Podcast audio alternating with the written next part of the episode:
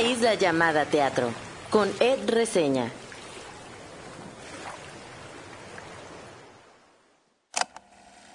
El teatro, así como la vida, dependen de quien la ve. La obra que tú amas, seguro alguien más la odia. Y la peor obra que has visto, posiblemente sea la favorita de alguien más. Me acuerdo de obras que a mí no me generan nada, pero en las que otras personas salen muy conmovidas. Y también obras donde yo salgo reflexionando y haciéndome preguntas y otras personas salen así de ¿qué es esto? Y no se trata de decir, ay, esta obra no le gustó porque no sabe de teatro, o esa obra le gusta porque le gustan las telenovelas. Me he dado cuenta que a veces el conocimiento en teatro, arte o de un tema en general hace que ciertas personas sientan el poder para hacer menos a otras, como que les da superioridad. No se trata de quién es más culto o quién es mejor, cada quien ve cosas diferentes en el teatro. Gracias por entrar en esta isla. Yo soy Ed Quesada o Ed Reseña. En mi isla hay libros que no he leído, pero leeré algún día. Hay un pizarrón para anotar ideas. Y por supuesto, hay teatro, mucho teatro. Hoy voy a hablar de El hombrecito vestido de gris y La luz del otro. La entrevista conversación es con Alejandro Morales, actor quien actualmente forma parte del elenco de Algodón de Azúcar. Hablamos de esa obra, también de otras obras donde él participó como Siete años, Pequeñas Grandes Cosas, pero también hablamos de lo que recuerda y olvida de su infancia, hablamos un poco de los temas de Algodón de Azúcar, sin spoiler claro, y pues hablamos de teatro, de cómo el teatro ha formado parte de su vida, y bueno, eso es lo que hay hoy en el episodio de Una isla llamada teatro. Y sin más, comenzamos.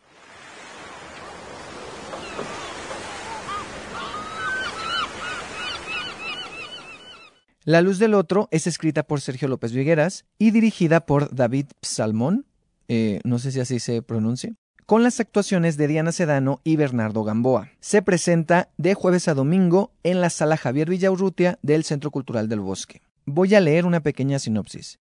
Es el año 2123. La Tierra es una costa de asfalto y edificios vacíos, en la que no quedan hábitats naturales. Guerras y pestes han exterminado a la humanidad casi por completo. Diana y Bernardo creen, cada quien, ser los últimos habitantes del Círculo 13. Durante los años de destrucción, ella se dedicó a cuidar a quienes agonizaban, mientras Bernardo logró sobrevivir manteniéndose en constante huida. ¿Con qué ideas iba antes de entrar a esta obra? Eh, no había leído la sinopsis. Sabía que estaba en un futuro distópico, sabía que era en el futuro, sabía que tenía elementos de ciencia ficción y eso me llamaba mucho la atención, porque a mí me gusta mucho el género de la ficción en el cine y en el teatro me gusta verlo cuando hay porque no hay tanto, o sea, no hay tantas obras de ciencia ficción en el teatro. Entonces, eh, saber que, que, La Luz del Otro trataba de eso me llamó mucho la atención. Y la verdad, lo primero que llamó mi atención fue el que estaban Diana y Bernardo. O sea, ver a Diana Sedano y Bernardo Gamboa juntos, ¿no? O sea, Diana que la tuvimos aquí en el podcast de Tornaviaje, ¿no? O sea, ver todo lo que es capaz de ser como actriz y ver a Bernardo que viene también de Tártaro, de Un obús en el corazón, donde son dos actores con mucha potencia. Entonces, verlos aquí, dije, wow, o sea, yo tengo que ver esto, ¿no? Y pues también sabía que estaba el equipo de, de Teatro Sin Paredes, estaba la mancuerna de, de, dramaturgia y dirección que bicho Tártaro, y dije, esto, esto va a ser intenso, va a ser denso, eh, va a ser algo complejo, pero lo quiero ver. Y entonces, ¿con qué me encontré cuando vi esta obra? Sí me encontré con algo complejo y denso, incluso pretencioso, pero me sorprendió. Y para bien, para bien. He escuchado comentarios diversos, la verdad es que ni tan diversos, la mayoría no son tan positivos, pero la verdad es que para mí, más que una historia de ciencia ficción, es un estudio sobre la humanidad. O sea, es un estudio acerca de la soledad, de cómo nos encerramos en nosotros mismos y no vemos al otro.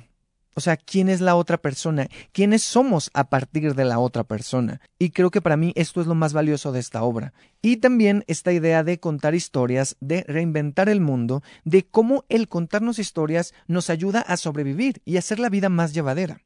Más que hablar de un futuro, yo creo que habla del presente. Tiene frases muy interesantes que a mí me resonaron mucho. Habla también de las cosas que, además de, las, de contar historias, usamos los seres humanos para sobrevivir, como la música, el baile, los recuerdos, qué es lo que nos hace humanos. Y sí puedo entender perfectamente cómo alguien puede salir de esta obra diciendo que la odió, pero también puedo entender perfectamente cómo alguien puede decir que la disfrutó y que encontró algo. Creo que aunque sí se va por lugares rebuscados, hay escenas y momentos bien logrados que hablan de esa búsqueda, de nuestra búsqueda como seres humanos, y es una obra que lanza muchas preguntas, pero al final sí siento que da respuestas o que intenta dar respuestas. La vi dos veces y la segunda vez sí sentí que el final está precipitado, o yo lo sentí precipitado, y que creo que sí te quiere dar las respuestas y quiere que la respuesta te quede muy clara. O sea, como que regresa y regresa como diciéndote, este es el mensaje y esto es lo que te tienes que llevar. O al menos yo lo sentí de, del final. Y no sé la verdad si era necesario. Y creo que ese tema del otro y de la soledad es algo que a mí me está mm, sonando mucho, ¿no? En mi vida personal en los últimos meses y en los últimos años. Y entonces poder encontrar eso con tintes del fin del mundo, con tintes ahí más o menos de ciencia ficción, fue confortante y a la vez inquietante, ¿no? Porque es de alguna, de porque es de alguna manera verte reflejado, pues. Creo que la dirección, al igual que en Tártaro, quiere provocar todo el tiempo. Todo el tiempo está presentando estímulos y todo el tiempo está intentando buscar maneras de provocarte. Y la verdad no sé si sea necesario. O sea, creo que el texto ya dice lo que tiene que decir y tienes a dos grandes intérpretes como Diana y Bernardo, y creo que en manos de otras personas, de otros actores, esta obra hubiera sido un poco rara, hubiera sido incómoda de ver, creo yo, porque es compleja, es difícil, y creo que ocupabas a dos buenos intérpretes como lo son ellos para hacer esto con precisión y que salga, y que salga. ¿Y qué recuerdos me quedan? Me queda un momento donde Bernardo hace una especie como de rap no sé si me encanta, la verdad, pero grabado se me queda. O sea, no se me va a olvidar. Esa imagen del final, hay una imagen del final que no es spoiler, eh, que tiene que ver con una cena, se me hace muy, no sé, o sea, creo que puede ser muy cuestionable, pero a mí se me queda, o sea, se me queda esa imagen, ese vestuario, esa imagen es, es, es potente. También se me queda un monólogo que sé Diana, que habla de esta parte donde ella, donde su personaje es como esta cuidadora y donde encuentra una niña. Me encantó, me encantó e, ese, me encantó ese monólogo, lo que dice y cómo ella lo dice. Y en general me, me encantaron mucho los dos, eh, tanto Bernardo como Diana, pero sí me gustó mucho lo que hizo Diana por todas las emociones, por, por todas las emociones por las que pasa. O sea, los matices, el control y el descontrol que tiene también en escena. Me, me, me no sé, como que me, me quedé. Se me va a quedar mucho la actuación de Diana aquí en, en La Luz del Otro. ¿Y qué preguntas me dejó? ¿Qué pensamientos me dejó esta obra? Me quedo pensando en que quiero leer el texto. me dieron muchas ganas de leerlo. Entonces, a ver si lo puedo conseguir. Me hubiera gustado eh, leerlo antes de hacer este comentario, pero ya por tiempos no pude. Pero la verdad es que me da mucha curiosidad, ¿no? Poder leerlo. A nivel historia me quedo pensando en qué haría yo si fuera el último habitante de la Tierra, o si creyera que soy el último habitante de la Tierra, si me gustaría que hubiera otra persona o no, eh, si al encontrar a otra persona, qué es lo que haríamos, qué solución encontraríamos, si nos mataríamos el uno al otro, si nos dejaríamos morir, o si intentaríamos buscar un futuro, ¿no? O sea, buscar qué sigue, descubrir qué sigue, intentar ver qué hay más allá, ¿no? Quería hablar de esta obra, me parecía interesante hablar de La Luz del Otro, porque es una obra que a mí, si lo reducimos a me gustó, no me gustó, sí me gustó. Obviamente, tiene cosas que cuestiono y que, y que por eso la quería volver a ver, ¿no? Y, y es una obra que, que, que, me llama la atención y que se me va a quedar grabada, pero bueno, ahí está una opción por si la quieren ver. La Luz del Otro se presenta de jueves a domingo en la sala Javier Villaurrutia del Centro Cultural del Bosque hasta el 7 de mayo. Suspende en función el 5 de mayo. La edad recomendada es de 15 años en adelante y la duración aproximada es de 80 minutos. O sea, es cortita, así que tampoco digan, ay, esto es denso y es larguísimo. No, no, no, es, es cortita y a lo que va y eso también me gustó. Y recuerden que esta obra los jueves está a 30 pesos, así que también pueden aprovechar los jueves de 30. Y pasando de la luz del otro, ahora vamos a otra obra que también está ahí en la sala Javier Villarrutia, pero está los sábados y domingos a la una de la tarde, y es El hombrecito vestido de gris. Una obra para infancias, para toda la familia, escrita por Leticia Negrete y Sebastián Negrete. La dirección es de Leticia Negrete y cuenta con las actuaciones de Sebastián Negrete y Pablo Negrete. Y ahora voy a leer la sinopsis. Un hombrecito que, como el título anota, se viste de gris. Tiene una vida monótona, siempre la misma rutina, los mismos lugares, el mismo traje, la misma comida, los mismos horarios. ¿Con qué ideas iba antes de entrar a esta obra? No había leído esta sinopsis, no sabía mucho, solo sabía que era para infancias, para público joven, niñas, niños. Había escuchado buenos comentarios, me la habían recomendado y por el, por, por la imagen, por el póster, eh, sabía o intuía que era de títeres, ¿no? Eh, que la parte visual iba a ser muy rica. Y esto sí, sucedió. ¿Con qué me encontré cuando la vi? Primero me encontré con una historia contada desde lo visual, muy tierna, muy entrañable, una obra donde casi no hay texto, y de hecho creo que podría haber menos texto y la historia se seguiría contando. Aquí nos muestran la rutina de este personaje, y lo hacen de una manera muy sencilla pero a la vez precisa, porque no solo se queda en el lado gris del personaje, sino que nos deja ver sus colores. Y es una de las cosas más bellas, como detrás de las personas, de sus rutinas y de aquellos seres que creemos que son grises y que están enfrascados, hay sueños, y de eso va esto, va de no abandonar tus sueños, de cómo tus sueños, aunque pareciera que no, siguen ahí y cómo deberías seguir luchando por ellos, seguir luchando por cumplirlos. Y me gusta esto que desde pequeñas y pequeños se les invite a eso, a, a no a no rendirse, a mantener sus colores, a mantener quiénes son y a mantener lo que quieren hacer, ¿no? a pesar de que los demás te digan que no, a pesar de que a veces sientas que no avances, ¿no? Entonces, es una obra que creo que es adecuada para los niños, pero también para ciertos adultos. Es una obra corta, funciona muy bien para las infancias, para las niñas y los niños, pero también para los adultos. Eh, creo que todos podemos encontrar algo ahí y yo vi al público muy conectado. ¿eh? ¿Qué recuerdos me quedan? Eh, creo que es una obra que visualmente tiene muchas imágenes que, se quedan grabadas. Eh, tiene elementos de escenografía que entran y salen. Me gustó mucho la concepción de dirección, la manera en que utilizan al títere y a los elementos con los que este títere interactúa. Eh, hay un concepto que tiene que ver con los tamaños. Me recordó un poco al síndrome Duchamp, donde las cosas se hacen más pequeñas cada vez. pero aquí las cosas se hacen más grandes. Es como si la rutina nos hiciera pequeños pero nuestros sueños nos hacen grandes, magnifican nuestra realidad. Creo que aunque esta obra está recargada en lo visual, eh, en la escenografía, en la iluminación, me parece que el diseño sonoro y la música acompañan muy bien y te terminan de sumergir en este mundo de, de, sueños y, de imaginación. Creo que es una obra para que las infancias eh, rellenen esos espacios con su imaginación, ¿no? Es una obra que te invita a imaginar, a decir, sí, el mundo puede ser gris, pero oye, hay color dentro de eso y vamos a sumergirnos y vamos a ver esas cosas de otra manera, vamos a ver la rutina de otra manera. ¿Qué preguntas y qué pensamientos me dejó esta obra? Me dejó pensando en mis amigos, en mis hermanos, en la gente que conozco que, que tiene sueños, aspiraciones artísticas, eh, en lo que han luchado por cumplir, ¿no? Esos sueños, esas aspiraciones. Y también en la gente que no lo ha podido cumplir, pero que sigue ahí como en la lucha. Es una obra sencilla, sí es para niñas y niños, pero me pegó mucho. O sea, me pegó mucho que, que hasta lloré en una parte. No es una obra para llorar, pero sí tiene momentos muy, muy, muy bonitos. Y hay una parte, espero no sea spoiler esto que voy a decir, donde se le cuestiona al personaje el que quiera dedicarse al arte, a vivir del arte esos comentarios de de qué vas a vivir, te vas a morir de hambre, etc, etc.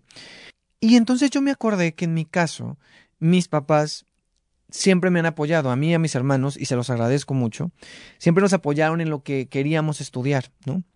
Y sé que hay muchos casos donde no es así. Entonces, salir de esta obra me dejó pensando en un momento muy específico, eh, cuando mi papá me mostró, y mi papá está escuchando este podcast seguramente, em, cuando me mostró como el plan de estudios de la carrera de medios audiovisuales, que fue lo que yo estudié, y que en ese tiempo era una carrera nueva, entonces yo no sabía mucho de qué se trataba, y, pero quería saber de qué se trataba, entonces él llegó como con una hoja donde, olvido cómo se llama eso, pero es como este mapa eh, curricular, supongo, donde vienen como las...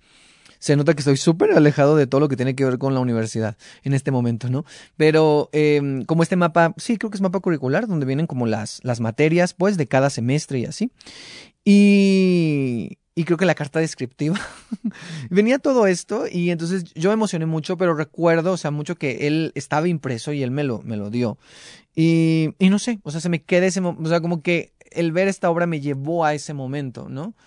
Y, bueno, gracias papá y gracias mamá también ya sé que ya profundicé demasiado y que dices, ay, es una obra para niños, o sea, dura 45 minutos, o sea, son cositas que vienen y van. Pero creo que el teatro también es más que eso y creo que hay público que va a encontrar otra cosa, creo que es una obra que a las niñas y a los niños les puede provocar risas, eh, pero algunos adultos se van a identificar con esta parte de los sueños, del estudiar algo que tiene que ver con el arte. Entonces, no sé, o sea, creo que hay como, como muchos elementos y como muchas capas. Eso es creo que lo que más me gusta de algunas obras que están eh, diseñadas para público joven, que son obras que sí están diseñadas para las infancias, que tienen un lenguaje accesible para ellos, pero que también tienen diferentes capas. Y, y creo que eso pasa mucho con, con esta obra y con otras obras que les digo que son para este público y que también se han convertido en, en mis favoritas. Y bueno, ahí está esta opción. Es una obra para toda la familia. Te vas a conmover, vas a reír. El hombrecito vestido de gris que se presenta los sábados y domingos a la 1 pm en la sala Javier Villaurrutia del Centro Cultural del Bosque. Estarán hasta el 14 de mayo. La edad recomendada es más de 6 años. Dura aproximadamente 45 minutos. La entrada está en 80 pesos, así que está, está muy bien. Y pues para que puedan eh, ir ahí con con su familia o si quieren ir solos, pues ahí está la opción de El hombrecito vestido de gris.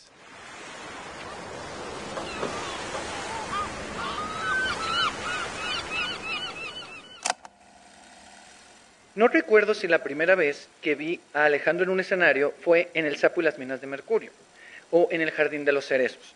Solo recuerdo que eran personajes muy diferentes. Me acuerdo de él el entrañable corazón gordito, y cómo olvidar llorar con ese papá zombie y reír con ese Santa Sexy en pequeñas grandes cosas. Me acuerdo de sus participaciones en Pequeña Voz y en el corrido del Rey Lear. Me acuerdo de José, ese mediador ingenuo pero sabio que sacaba unas cuantas risas en siete años. Recientemente traigo la imagen de aquella feria fascinante y a la vez perturbadora en la que se ve atrapado su personaje en algodón de azúcar.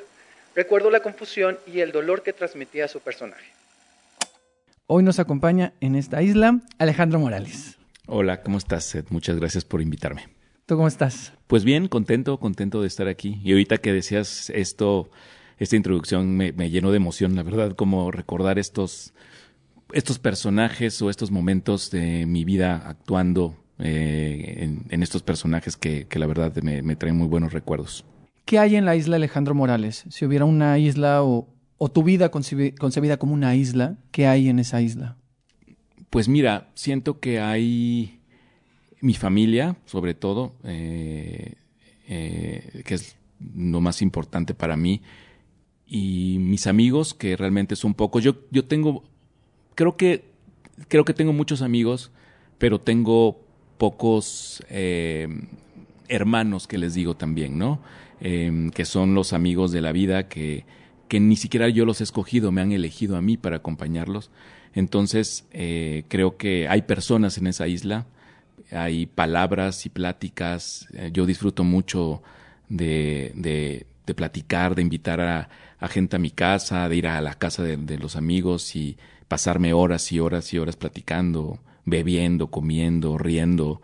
Entonces, yo no concibo mi isla sin palabras y sin personas. Eh, siempre la concibo como como acompañado, aunque me a mí me fascina estar solo. O sea, también es muy curioso porque yo disfruto mucho la soledad, yo puedo estar mucho tiempo solo, quizá porque sé que tengo ahí a la gente, ¿no? O que la siento cerca, pero, pero sí, creo que eso sería lo que me llevaría a mi isla, a la gente que quiero. En tu isla hablas de las personas, pero hablas también de que de comer y beber. ¿Qué comida o qué bebidas habría?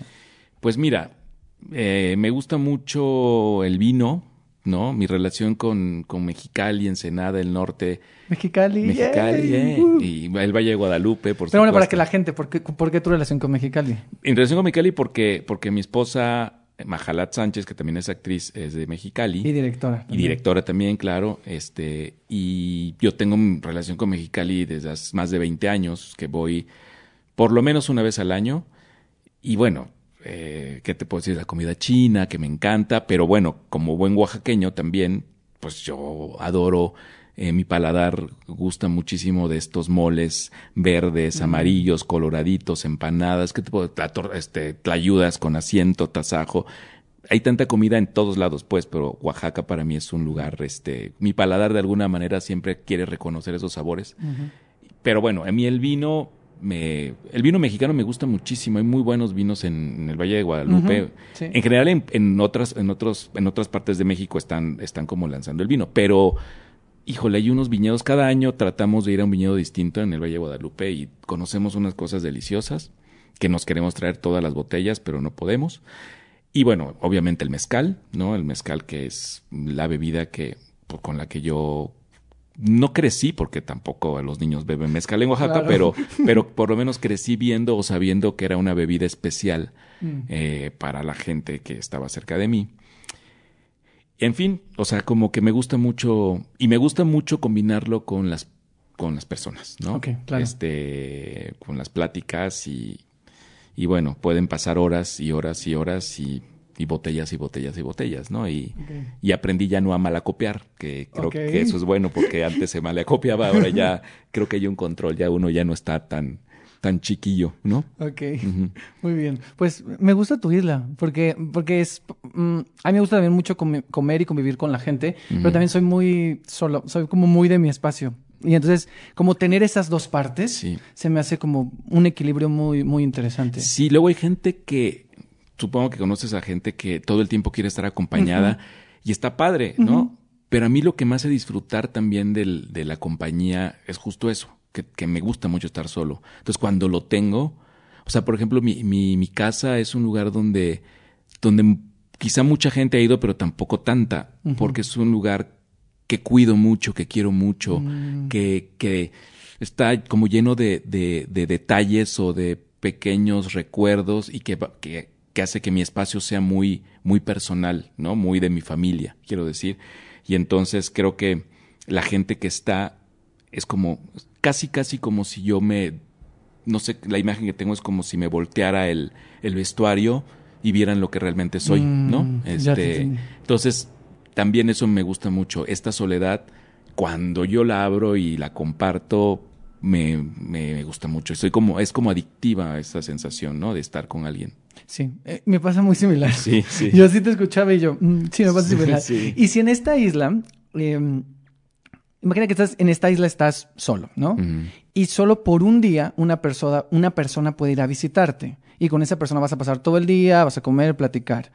Puede ser eh, un personaje histórico, alguien vivo, alguien muerto, alguien de tu familia, un amigo, alguien. ¿A quién elegirías? Solo una persona. Solo una persona. Pues fíjate que a mi hijo, a mi hijo lo elegiría. Ajá.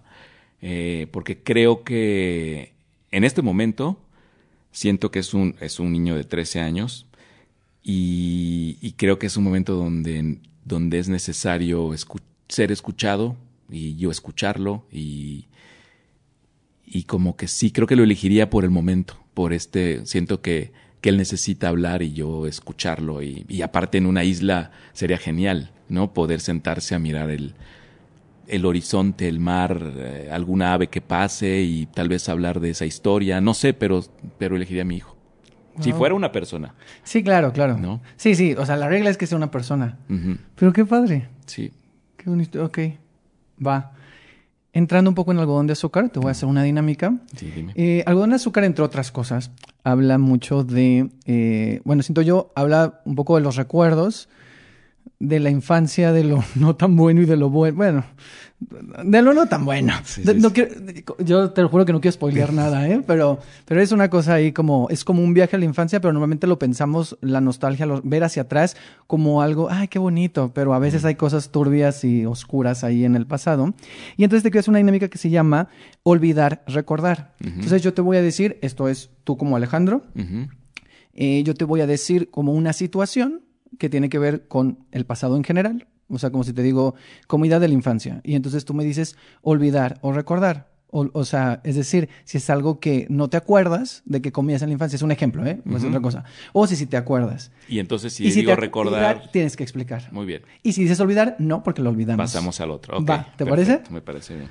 Qué susto. Eh, nada, nada, está... Digo, digo, si algo te incomoda, pues No. olvidar y no pasa nada. No, no, no. Y es que, perdón, ahorita que decías eso sobre, sobre la obra o sobre de qué va, pues justo creo que todos, todos, todos los seres humanos, creo que no hay una sola persona que no, que no, que no tenga estos recuerdos o que no haya guardado gu- recuerdos para, para no, para no sufrir o para no. Creo que todos tenemos un cajón de recuerdos, ¿no? Y entonces creo que de eso va la obra también, ¿no? Entonces ahí en la historia de este personaje, pues se descubre esa verdad, pero todos tenemos alguna. Sí, todos tenemos algo, sí. ¿No? Y algo que, que ocultamos consciente o inconscientemente, Sí, claro. ¿no? Que está ahí como guardado y que... Pero ahorita hablamos más de, de lleno, pero bien. te voy diciendo y tú ya me dices olvidar o recordar, Va, ¿va? va. Muy bien. Primera mascota. Recordar. Eh, fue mi primera y única mascota. Ok. O sea, mi, mi papá no... Teníamos...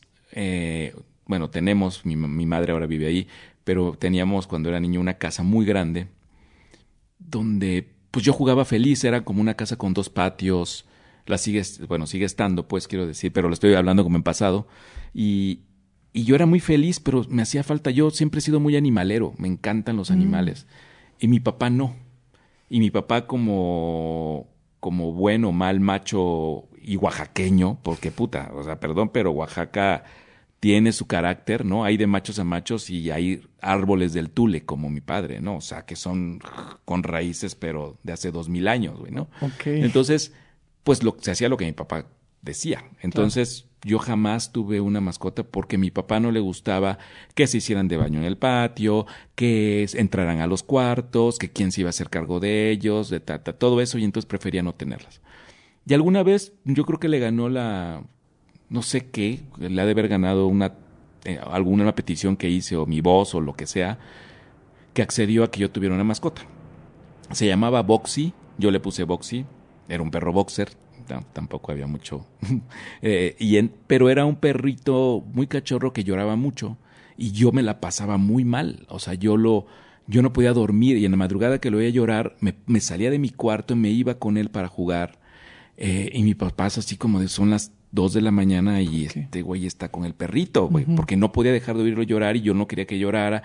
Por fin que llegamos a un acuerdo de que se iba a ir todas las noches y yo regresando de la escuela iba a pasar por él en lo que crecía y en la noche, o sea, iba hasta a jugar con él en la tarde, ta, ta, en la casa y en la tarde noches lo íbamos a dejar a casa de su donde vivía su mamá, la perrita, ¿no? Bueno, creo que no duró mucho, duró esa dinámica, yo recuerdo quizá dos semanas, porque un día me fui al dentista y no habíamos ido por el perrito y entonces le digo a mi papá, ah, ya venía yo como del dentista, entonces le dije, oye, ahorita voy a pasar por box y no sé qué, y me dijo, sí, sí, sí, claro. Llegué a la casa y yo quería ir por box y no, no, no, es que ahorita este, no están las personas. Así me trajo como tres días que no pude ver al perro, hasta que me dijo que se había perdido, o sea, que se había salido de la casa donde vivía. Y entonces, pues yo lloré muchísimo y dije, no, no puede ser. Años después me enteré que no se, per- no se, sal- no se perdió, se salió de la casa y lo atropellaron. O sea, en- se salió de la casa. O sea, la- pero tu papá sabía. Sí, y no claro. Te, y no te quiso decir, Claro, más no, como de... no me quiso decir, me dijo, se perdió, se salió y se perdió. Y me lo dijo así como con un miedo de, de, pues, te va a doler, pero pues creo que va a ser ma- menos doloroso que sepas que solo se perdió y que quizá tú imaginas que anda por ahí, que va a aparecer algún día. Claro. Y años después me contó y me dijo pues que no se había perdido, sino que se había salido y le habían atropellado. Y aparte era mi, o sea, esta- el perrito estaba como a tres casas de mi, de mi casa, entonces casa. lo atropellaron casi frente de mi casa, ¿no? En fin, digamos que sí lo recuerdo como una tragedia. Sí lo recuerdas, pero lo recuerdas, ¿no? Lo recuerdo y lo recuerdo como, o sea, yo sé que es- ah, me parece trágico que, o sea, imaginarme a mi perrito atropellado me parece, claro, ya a la distancia digo, pues de alguna manera es parte de mi vida, ¿no? Y nunca más tuve ningún otro. O sea, ya no, como que hubo también algo en mí que dije, no, no quiero, no, no quiero sufrir. Exacto. La siguiente es primer beso. Primer beso, recuerdo, puros recuerdos. Eh, creo, ¿eh? Que es, mi primer beso fue como cuando yo tenía cinco o seis años con una prima que no era mi, era como prima política, era como una sobrina de mi papá que había tenido una hija, pero que, pues sí, como, o- como con otra familia, no sé, o sea, era, era mi prima porque así le decía, pero yo sabía que no era mi prima y eso me hacía sentir un poquito mejor. Bueno, por lo menos ahora. Pero me acuerdo que, nos, que jugábamos como al... con los vecinos como al, al, al esposo y a la esposa. Ok. Y había un, me acuerdo mucho de un, de mi mamá todavía tiene un escritorio que tiene como unas rejas de, de, de madera abajo, en la parte de abajo, donde, donde están los pies ahí, este. Y yo me metía con ella porque inventamos una historia que nos metían a la cárcel, una cosa así. Ajá. Pero era para darnos unos besos. y este, y ya me acuerdo esto, o sea, tengo la sensación esta como que aparte sentíamos que nadie nos veía, pero realmente pues, pues era unas, unos barrotes de madera, pero nosotros nos sentíamos como encerrados y nos dábamos unos besos, sí. Ok. Y me acuerdo, tengo la sensación como, como muy bonita, muy placentera, muy como muy, como muy descubriendo la sensación solamente de los labios, incluso. O sea, no había nada, no había otra cosa más que saber que se sentía rico, ¿no? Tengo la sensación nada más. Ok. Un cumpleaños antes de los 10 años. Eh, Pues recuerdo, recuerdo muchos cumpleaños. Tuve la fortuna de que me festejaban cada, cada año, no sé, quizás hasta los 10, 11, supongo que se, no, no recuerdo muy bien. Pero, pero tengo la sensación, el recuerdo de siempre que había muchas gelatinas, de, por- había mucha gente en mi casa porque mi familia en Oaxaca es muy grande, entonces, no sé, recuerdo, tengo, es más, las fotos que, que de pronto ahora con algodón de azúcar que me gustaba ir a buscar, como para ver mi niñez. Siempre había mucha gente en mis fiestas. Mi abuelita, mis tías, las tías de no sé quién y los niños. Y entonces mi mamá siempre hacía gelatinas, muchas, de, así como individuales, Ah, con animalitos, que ratones o ositos y, o sea, los hacía como, sí, sí, sí, como con figuritas porque era atractivo para los niños, supongo. Y me acuerdo mucho de estar corriendo, de estar con la cara como llena de lodo o con, con mi sudor, pero mi cara estaba llena de polvo, entonces el sudor marcaba, o sea, me acuerdo de, de siempre tener sed y sudando y chapeado, yo era como muy gordillo, entonces me acuerdo que a veces mi playera me quedaba como ombliguera porque andaba corriendo. Este, tengo muy bonitos recuerdos, sí, de, mi, de mis cumpleaños. De sus cumpleaños. Ok. Puro recuerdo. Es que Puro puras- recuerdo. A ver si esta. A ver. Eh, una discusión familiar cuando tú eras niño.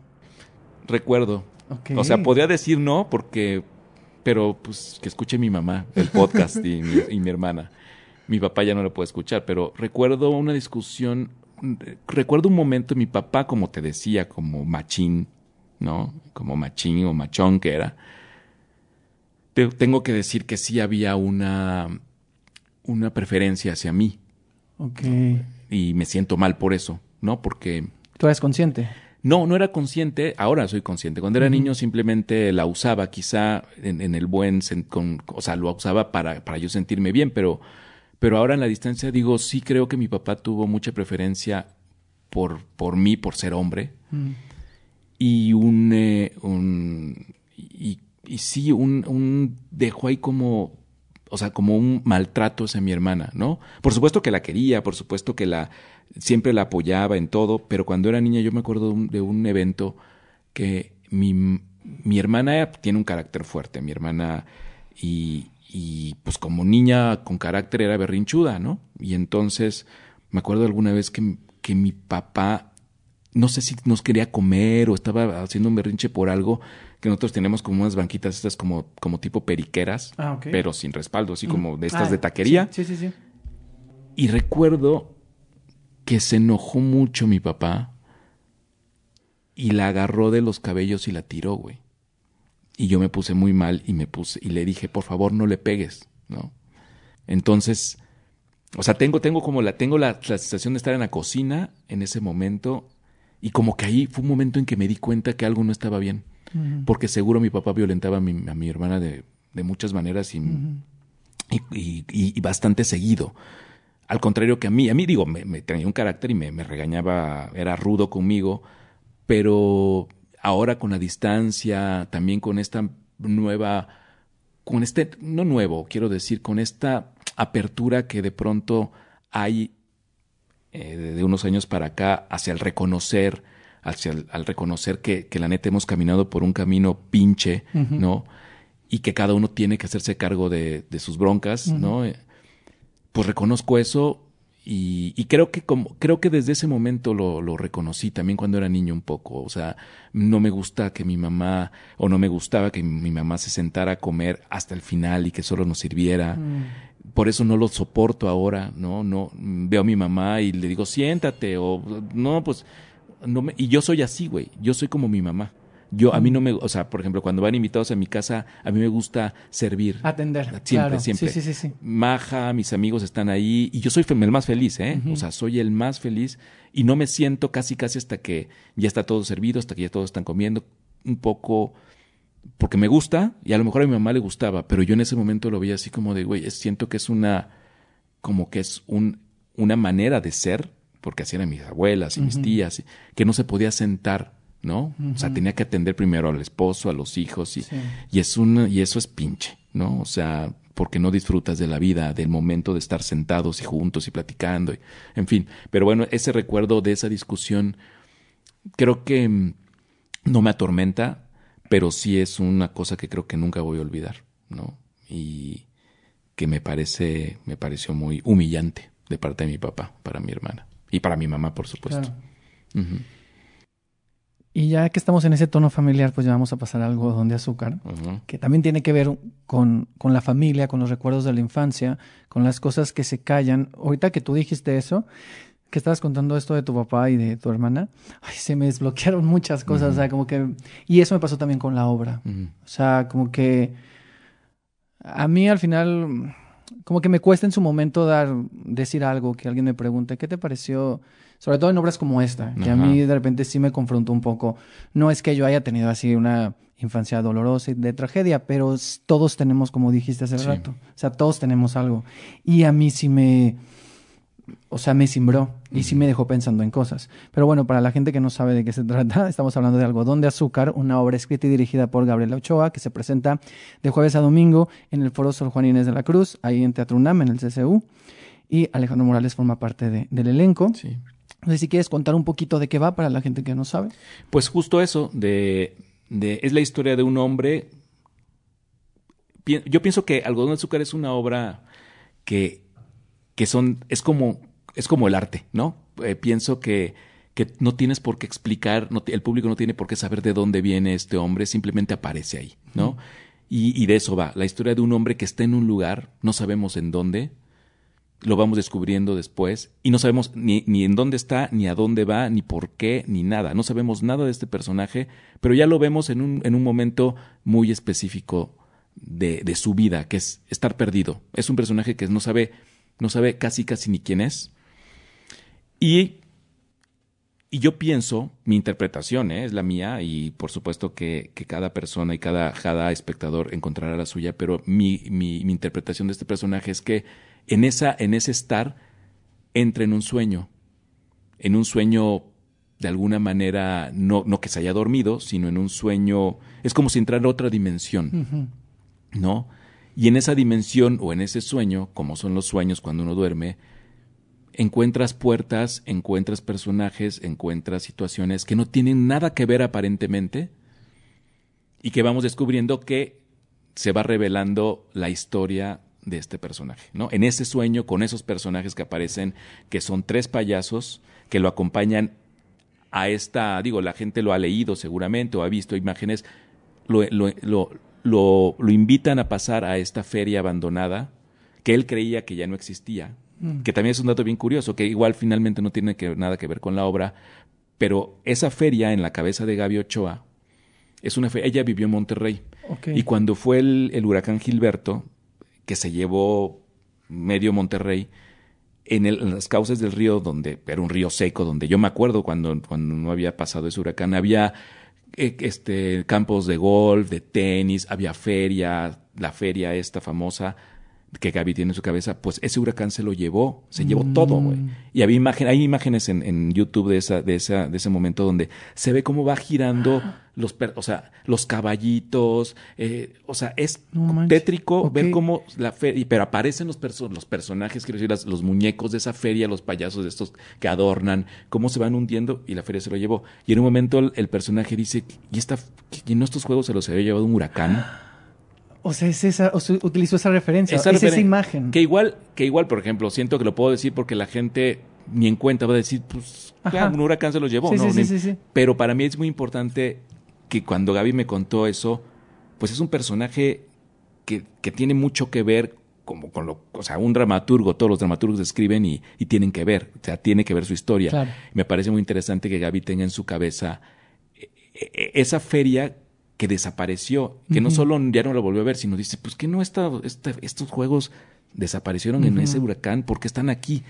Creo que tiene que ver con eso, como con, con ahí es donde empieza como la historia de no, eso, eso existió y vamos a ver tu presente en ese momento. No sé cómo decirlo, pero sí, tiene que ver con, con que estos personajes, creo yo, que aparecen en esta realidad, pero que van revelándole su pasado a este personaje o le lo están diciendo abre el candado no Exacto. no tienes que darte cuenta de lo que te pasó de lo que eres y por qué estás así no porque la obra también termina en ese inicio o sea, es como si ese, ese- todo, es, todo lo que vimos en obra no hubiera pasado y el personaje se vuelve a colocar en ese lugar y encuentra lo que estaba buscando. Mm. Y lo que estaba buscando era ese recuerdo y la sensación de decir, ah, ya sé por qué soy así, ya sé por qué estoy así, tengo que contarlo, ¿no? A, a las personas que me importan. En este Claro. caso creo que son sus padres, Sus papás. Sí, claro. ¿no? Pues es, digo, no dije, traté de no decir mucho, pero... Creo que al final, no, no, no, estuvo muy bien. La verdad es que la contaste muy bien y la contaste sin decir mucho y eso me gusta. Sí, sí. quiero aclarar también que es importante esto. Eh,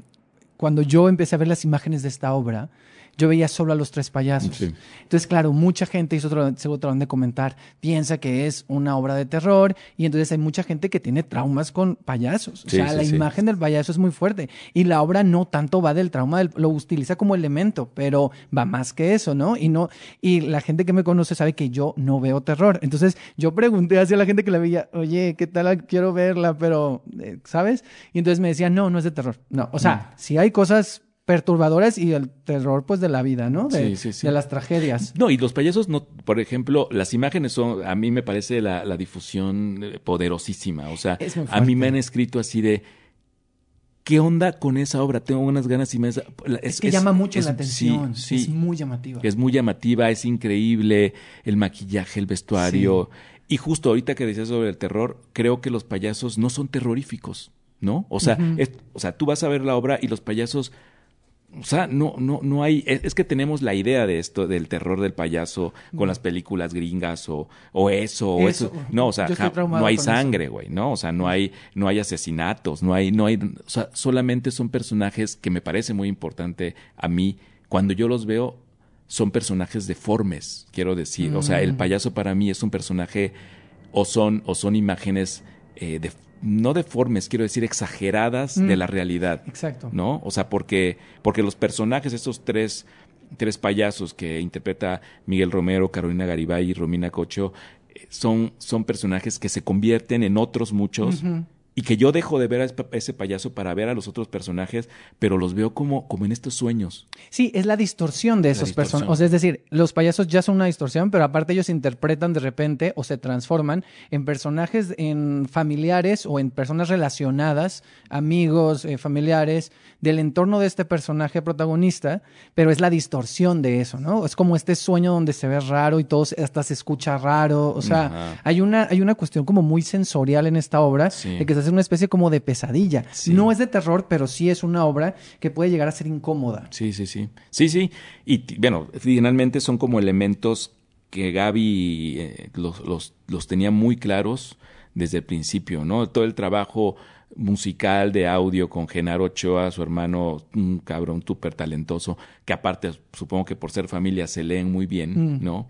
Pero todo el universo que Gaby construye ahí, siempre Gaby lo vio como una película, ¿no?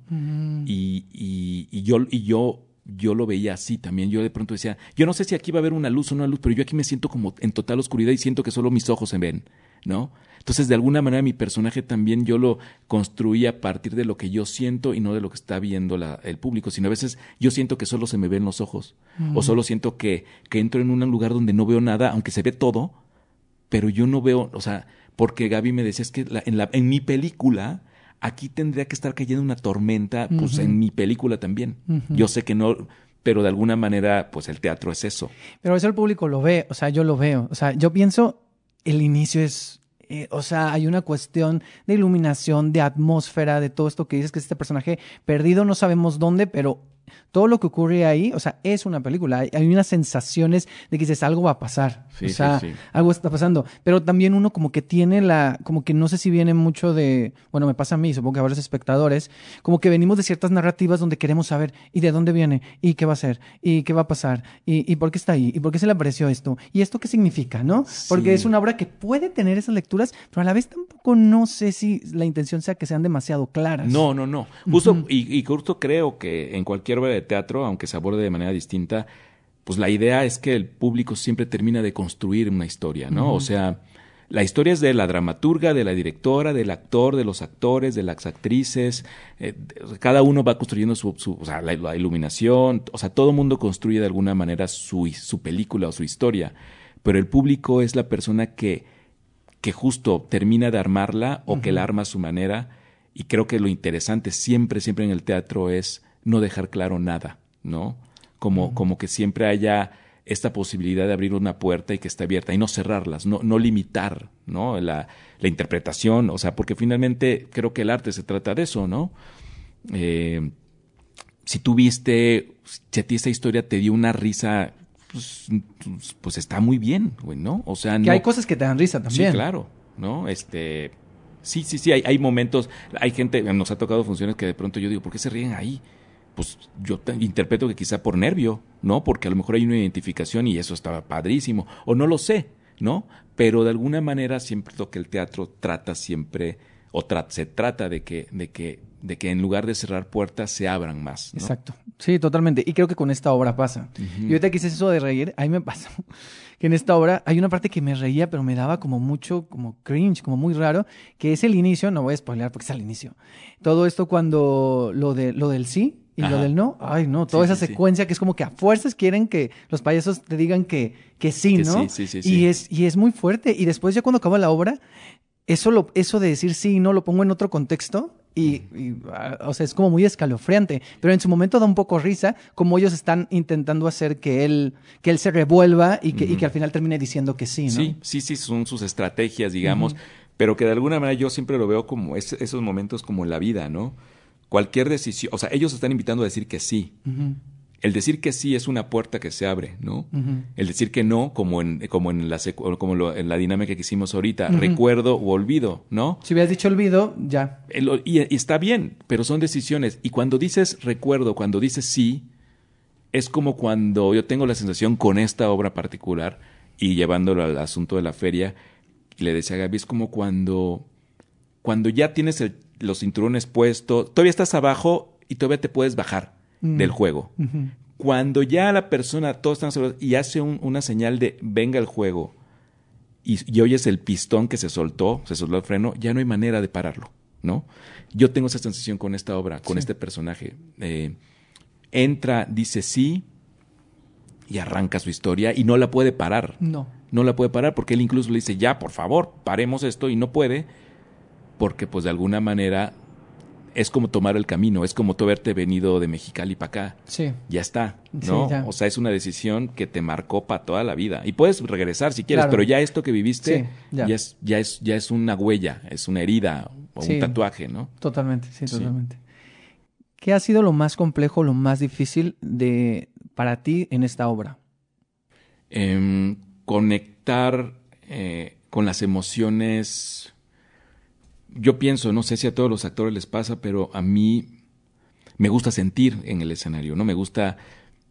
Y es una obra que me ha demandado mucho, mucha emoción, mucho trabajo físico, pero, pero físico quiero decir desde el interior, como cuando uno está o muy alterado por felicidad o muy eh, o por la tristeza, siento que es como cuando uno llora mucho y en la noche duermes como león porque te desgastaste físicamente.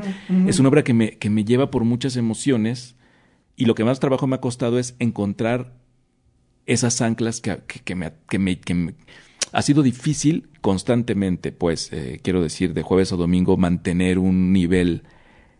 Técnicamente quizá lo puedo hacer, pero, pero me gusta involucrarme y, como que me ha costado. Llevamos dos semanas, o sea, sí es un esfuerzo emocional que tengo que andar buscando, ¿no? Porque aparte paso de una, o sea, cada escena de pronto me lleva por lugares distintos, a edades distintas y, y de pronto cuando viene el momento de alguna manera más fuerte en la obra, si no construí, si no fui construyendo cada escena, me cuesta mucho trabajo.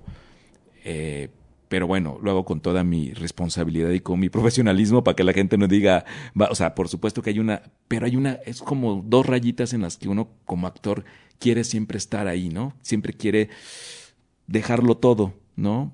Y todos los actores sabremos que a veces sucede esa magia y a veces no. Mi, mi, mi esfuerzo es para que siempre suceda. Claro. Claro. Sí, y eso es lo complicado a veces, ¿no? Con obras que luego tienen, que, que son temporadas más largas. O sea, Ahorita entraremos en pequeñas grandes cosas un poquito, pero era una temporada eh, era una, temporada un poquito larga. Sí, bastante. Y, bastante, sí, sí. Y, y, esto, y, también recordando un poco la intro que hice de, de, las cosas que yo recordaba donde te he visto, siento eso, o sea, siento que mm, me llama mucho la atención la forma en la que transmites las emociones.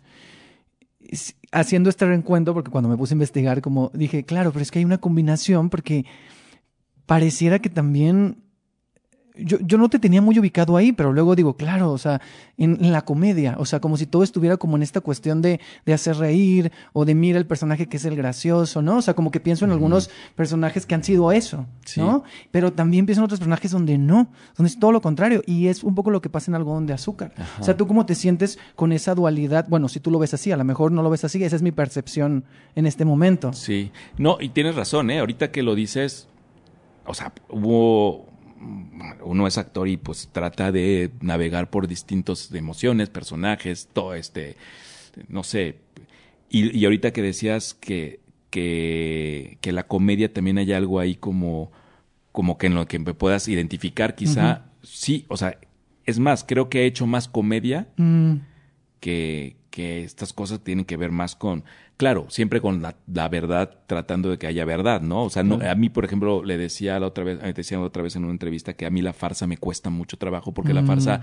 es una comedia muy especial, o sea, así muy específica, con, con reglas muy específicas y me cuesta, me cuesta entrarle ahí. No, no, no, no me considero, no capaz, quiero decir, no he encontrado la manera, la llave de, de, ese, de ese tono, pero pero me, han, me habían llamado a chambear o he chambeado en cosas luego por comedia, ¿no? En pequeña voz, por ejemplo, estos personajes, el bu, en, incluso que decías hace rato en, en, la, en las Minas de Mercurio, pues era un personaje finalmente muy formal, ¿no? Que tenía una voz específica y, y una corporalidad, y, pero que de alguna manera era cómico, ¿no? Este, muchos, muchos personajes como, como que tienen que, estaban más cercanos a la comedia, y que de alguna manera creo que también pienso que, ha sido como un como un, un, buen camino para llegar a encontrarme con, con estos personajes como pequeñas grandes cosas con estos mini, personajes, que aparecían que también tenían comedia como el, como lo del Santa Sexy. Santa Sexy o no o el papá zombie que era o sea era otro tono no era o como este en algodón de azúcar que que tiene que ver más con que también estoy en eso en este momento, como que tiene que ver más con, con ser un actor que le funcione al personaje y que no el personaje, no, que no, ser solamente el vehículo de este personaje, ¿no? O sea, siento que, que me permite, Magenta se llama el personaje de Algodón de Azúcar, me permite solo prestarle mi voz, mi cuerpo y parte de mis emociones y usarlas de ese personaje para poder contar la historia no, no, veo por ningún lado que yo pueda imprimirle un rasgo físico que no va con él, mm. que no, o sea, creo que eso sería artificio en este caso. Eh, por supuesto que no soy magenta, pero puedo entenderlo quizá, ¿no? O sea, no sé si me explico, pero hay otros personajes que te permiten, pues, ponerle una cierta forma de hablar, un caminado, un tono, una velocidad en la voz, eh, que tienen que ver con, con la construcción quizá no formal, pero sí sobre una construcción de personaje, pero con absoluta verdad, ¿no? Claro. Que tiene que, si no, pues no existen los personajes, si no hay verdad, pero, pero creo que este camino magenta me ha dado la, la posibilidad de, de como que él, él me ha construido a mí en lugar de construirlo Mm. yo a él, ¿no? Tengo la sensación un poco que como que él me leyó a mí primero que yo a él. Entonces, me gusta, me gusta, este, me gusta esa sensación, como que me, me permite estar tranquilo y libre adentro del- de, esa, de esa historia, ¿no? ¿Qué crees que, ya para ir cerrando, qué crees que puede encontrar el público al venir a ver eh, Algodón de Azúcar?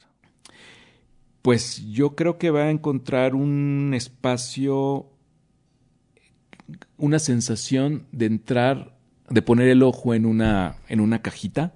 Tengo la sensación como si el, el público va a poder ser em, testigo de la historia de un hombre y que les va a contar mucho de su, de su historia. O sea, tengo la sensación de que el público se va a sentir muy cómodo de estar viendo esa obra porque va a parecer que es la obra de ese personaje y tengo la sensación de que en un momento se van a convertir en parte de esa historia. O sea, eh, quizá, no estoy, esto- quizá estoy diciendo alguna tontería, pero la sensación que tengo es que el público va a poder ver una obra de teatro, teatro, donde hay texto, donde hay imaginación, donde hay atmósfera, donde hay personajes, donde hay, donde hay un teatro.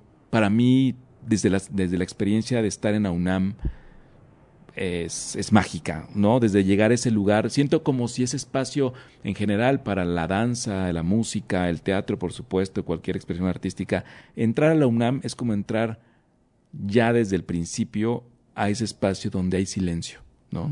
Donde se permite que las personas que lleguen y entren a un espacio escénico, artístico, ya estén preparadas. O sea, me da la impresión que, que es una gran experiencia ir a, a uno de los espacios de la UNAM y, con esta obra creo que entran a, un, a una cajita oscura donde se van a sentir bien, se van a sentir abrazados. Es, creo que el trabajo que hace Gaby eh, como dramaturga y directora es un trabajo muy, muy, muy sincero, muy transparente, muy como tendría que ser el arte a partir de la necesidad, ¿no?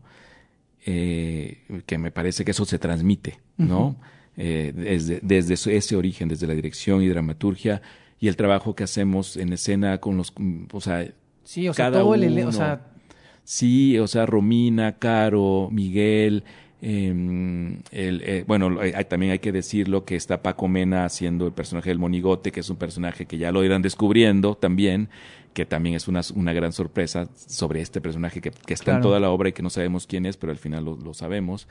Este, y Paco Castañeda, que es el actor músico maravilloso que hace que esto suene y que suene en vivo.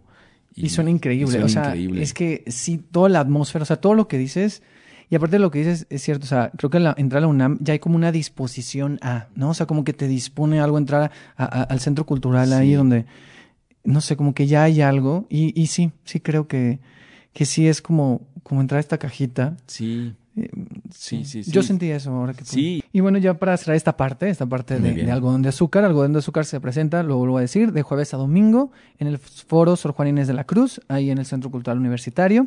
Van a estar hasta el 14 de mayo. Ajá, 14. Y los jueves recuerden que está en 30 pesos, porque si, bueno, tienen que lo con anticipo, o sea, ese mismo día, es la venta solo ese mismo día, entonces tomen sus precauciones por si quieren aprovechar, y si no, pues ya los demás días. Y también decir que, que los boletos están en línea Ah, es verdad. este, en la página de la UNAM, en teatro, en Teatro UNAM, y que los compren con anticipación porque también es un espacio... Es muy es chico. chico, ¿no? No caben muchas personas y afortunadamente se están agotando. Eh, entonces, pues ahí, ahí te dicen cuándo hay posibilidades de comprarlos o cuándo no, pero yo digo que sí los pueden comprar ahí eh, para evitar los... Digo, Sí, los 30 exacto. pesos está muy interesante, Sí, está padrísimo, pero se acaba. Pero sí, se acaban y es rápido. Y Sí. la verdad, a mucha gente le- igual le pueden quedar lejos la UNAM hasta allá. Entonces, mejor por, por internet ahí en la página de la UNAM, de Teatro Exacto. UNAM, ahí en la página lo, lo pueden checar y ahí los pueden comprar y ya les dicen qué fechas están disponibles porque están agotando. Así que Sí, pónganse a las pilas para que, para que puedan ir. Y de algodón de azúcar vamos a pasar. Quiero hablar brevemente de dos proyectos, Sí. específicamente de dos personajes. Sí, sí.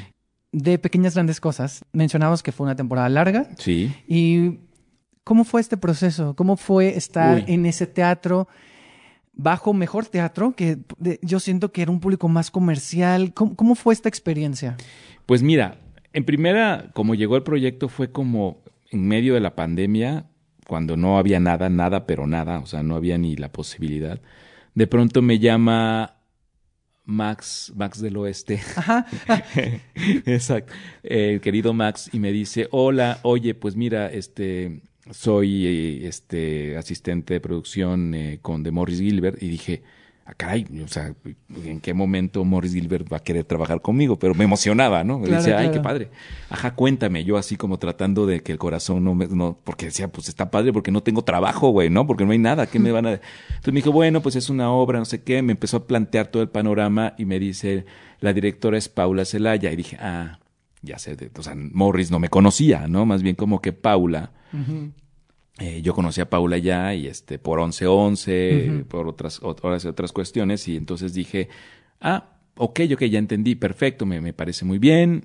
Me habló y me dijo, oye, es ensayar tal, tal, tal. Este, yo le dije, claro que sí, ¿no? O sea, porque justo era así como de, ¿qué futuro hay? No sabemos, ¿no? Nadie sabía que nada. Que... Y era como casi, casi empezar a ensayar ya Ok.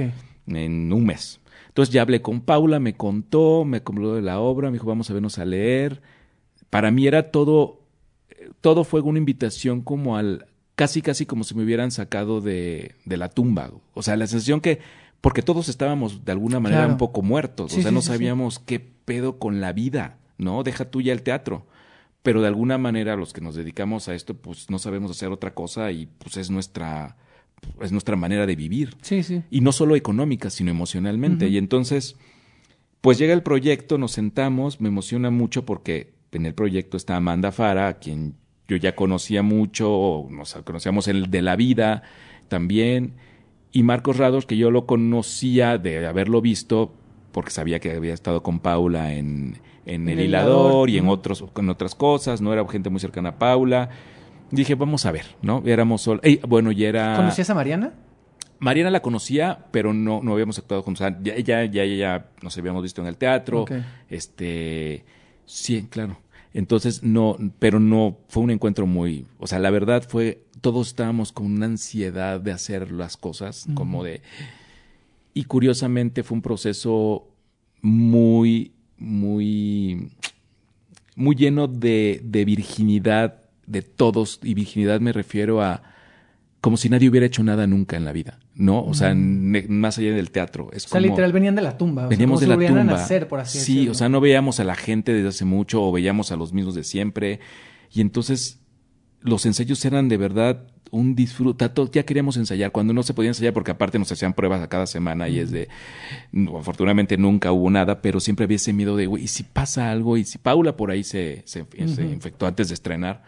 Pero pero fue un proceso muy que recuerdo con voy a recordar con mucho cariño por el momento un encuentro también muy especial con con Marcos a quien quiero mucho a Mariana con Paula que que también es una persona con la que yo creo que trabajaría siempre eh, siempre siempre eh, Amanda reconocerla un, un gran momento un gran momento también estuvo estuvo este Bretón Daniel Bretón sí, este que alternaba. al- bueno, él a- entraba a veces hacia el tuyo y el de Marcos, Ajá, ¿no? Exacto. Este, porque pues no sabíamos justo cómo iba a estar la cosa de ya te infectaste, pues vas para Tiene que ver afuera, alguien que tiene que estuviera- ver que alguien. subiera. Ujú. Ajá. Eh, y fue una temporada donde creo que creo que había tres obras en la Ciudad de México y una de ellas era y creo que las tres eran de Morris Gilbert, o sea, Morris fue el primero que dijo me lanzo y se lanzó y tuvimos una temporada larga como fue, ¿no? Con muy poca gente al principio, con pues, la gente no quería salir, había así de primero 10 butacas en el teatro porque por- también porque las leyes Por la distancia. por la distancia, bla bla. Y, y fue una temporada que con todo y todo creo que a todos nos dejó un gran aprendizaje. Eh, seguramente a Morris más económicamente, pero porque seguro fue una pérdida, pero era una manera de que Morris y lo dijo, si no hago esto también yo me muero, entonces no me importa, ¿no? Se lanzó la obra, nos pagaban a tiempo, Morris nunca dijo, no, es que no entró muchas, no, no, no.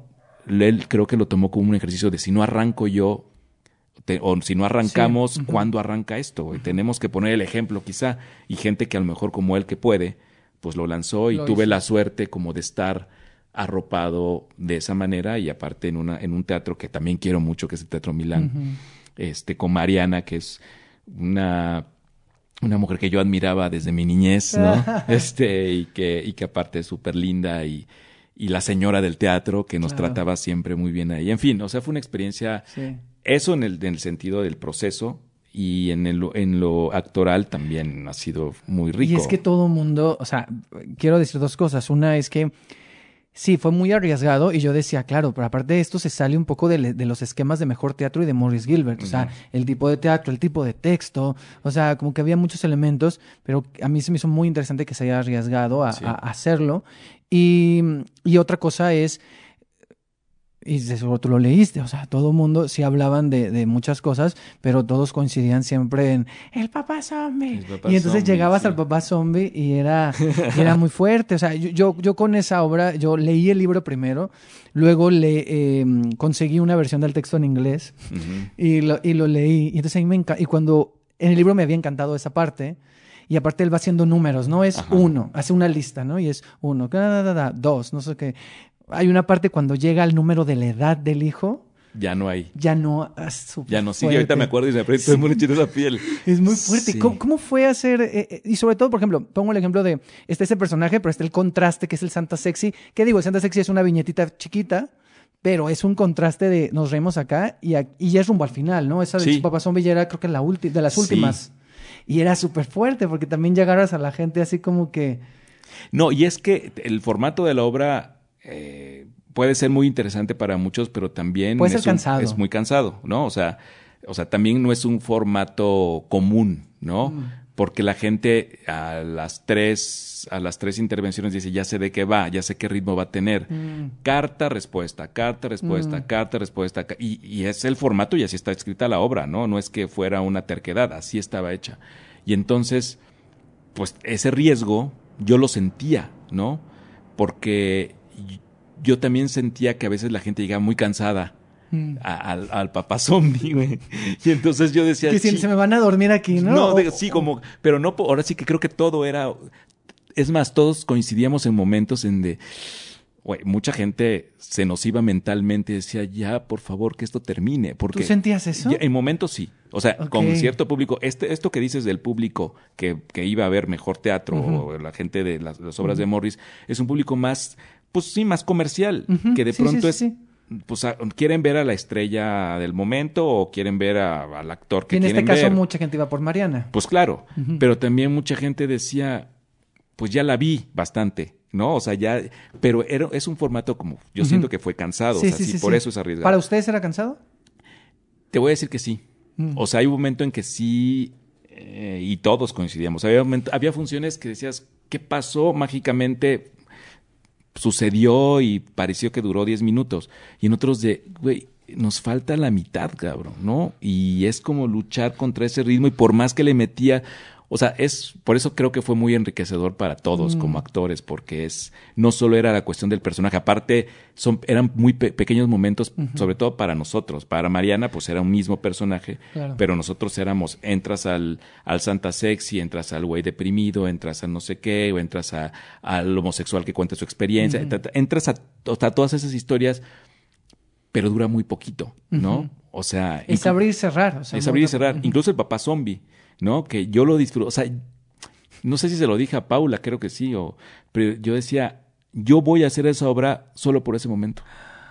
O sea, ¿En serio? quiero decir, actoralmente yo, Sí, yo, sí, yo, sí, yo, yo iba, o sea, mi emoción siempre iba, yo decía, e- es, ese es el personaje que, que yo rescataría mío de esa obra. Y eso es, yo iba a la obra solo a hacer ese momento. Pero y eso lo sentía. O sea, todo el mundo salía así de. O sea, yo sobre la vi varias veces. O sea, yo fui solo, luego llevé a mi hermana, luego llevé, a mi- llevé hasta a mis. No, esa obra yo llevé a, a mi mamá y a mis Qué tías que padre. vinieron de Mexicali Ah, y salieron encantadas. Pero estaba, o sea, era una obra muy fuerte y yo, y yo decía de. Digo, yo no, no- nunca no me tocó ver a, a, a Bretón, pero yo decía.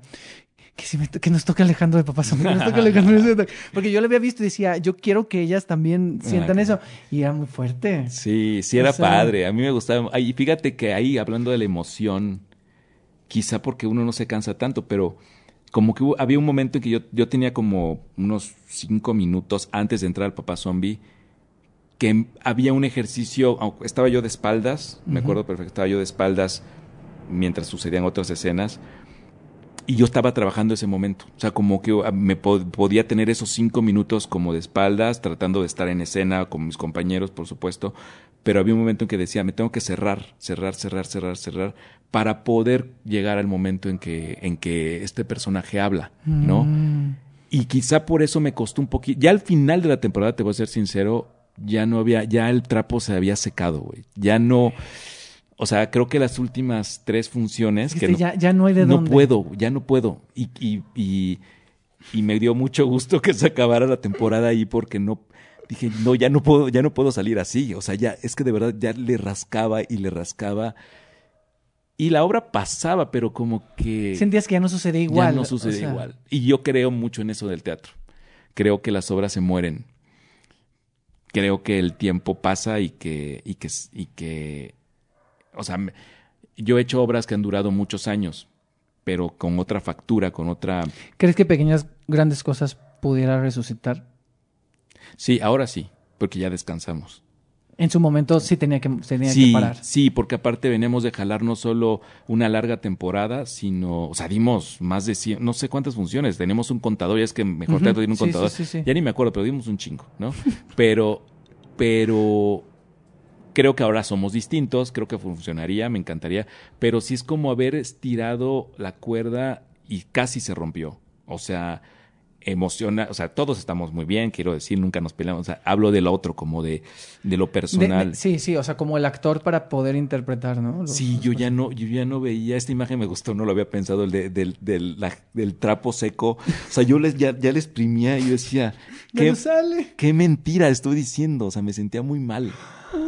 Wow. Pero bueno, o sea, esto espero que no haya. No, no. Sí, pues que, que digo, la gente igual ni se ha de acordar, pero, pero sí era. Y porque ese momento lo disfrutaba tanto, tanto, tanto, me encantaba. Desde los ensayos, ¿eh? Porque aparte no solo, tengo que decir que desde la primera vez que lo leí, me conmovió muchísimo. Mm. Y entonces en los pinches ensayos no paraba de chillar, güey. O sea, estaba yo en los ensayos chillando, güey. Entonces, no solo, o sea, como que el, como que el experimento lo, em- empecé a hacer desde los ensayos, en, la- cuando estábamos ensayando en la casa de, justo de, en una casa de Morris, que estábamos así en una sala ensayando, ni siquiera en un salón de ensayos, en una sala.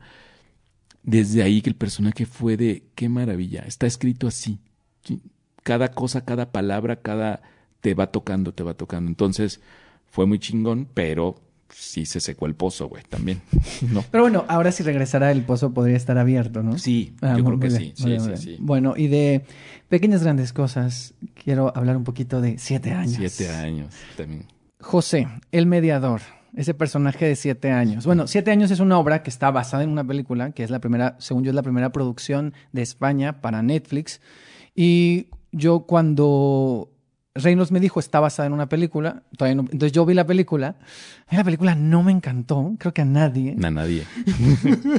no, yo, o sea, a mí justo me pasó lo mismo. Me invitó Reynolds y me dijo, pues si quieres puedes verla, está en Netflix, no sé qué. Y dije, bueno, pues voy a verla. De verdad, la empecé a ver, no la terminé, o sea, no, ni siquiera no la terminé, vi 15 minutos. Wow. Y dije, no, no, esto tiene que quedar mejor que la película, güey. O sea, no, la obra, dije, mejor la leo, porque si no me voy a mal viajar y voy a decirle que no. Claro, yo siento que la, la película no es mala, pero a mí lo que me pasaba es que mm, a mí no me encantó, pero creo que también a mí me jugó un poco en contra, es que yo la veía sabiendo que iba a ser una obra. Entonces yo la veía y decía, claro, esto seguro lo van a resolver así, y esto lo van a hacer así, y esto lo van a hacer así. Y decía, claro, o sea, esto está interesante, pero híjole, es que en cine es muy difícil mantener el ritmo de personajes hablando en un solo espacio. Sí. Entonces, ya eso te gritaba teatro, ¿no? Y creo que esta traducción, o sea, e- esta adaptación o e- esta transformación a teatro que, que hace Reynolds ahí, que estuvo en el Foro Lucerna, eh, para mí funcionaba muy bien. Sí. ¿Cómo fue para ti ya cuando leíste el texto? Porque aún en texto, ese personaje, tú lo has dicho en entrevistas, y yo lo sé porque también lo he comentado con Reynolds. O sea, el personaje es un poco gris, si no es que es bastante gris. No, no, qué miedo. O sea, fíjate que cuando me dijo, no, pues vas a ser a José, o sea, te, te dicen que va qué personaje te proponen, entonces dije, ah, lo voy a leer, y cuando digo, empiezo a leer, digo, pues este personaje que pues ni dice nada, güey, ni habla, ni nada. Este no habla, quieres que esté nomás escuchándolos. Sí, o sea, digo, pues bueno, está bueno, ¿no? O sea, dije, no, está bien, está bien. Eh, sí es eso, me parece que José, en el... eh, fíjate que hasta hay una obra que montar, o sea, montaron siete años, que justo mandó Reynolds hace poco en el chat, una difusión, creo que en Morelos o en no sé en qué, pero ya no está José. Lo quitaron, güey. O sea, están Ah. solo los cuatro personajes.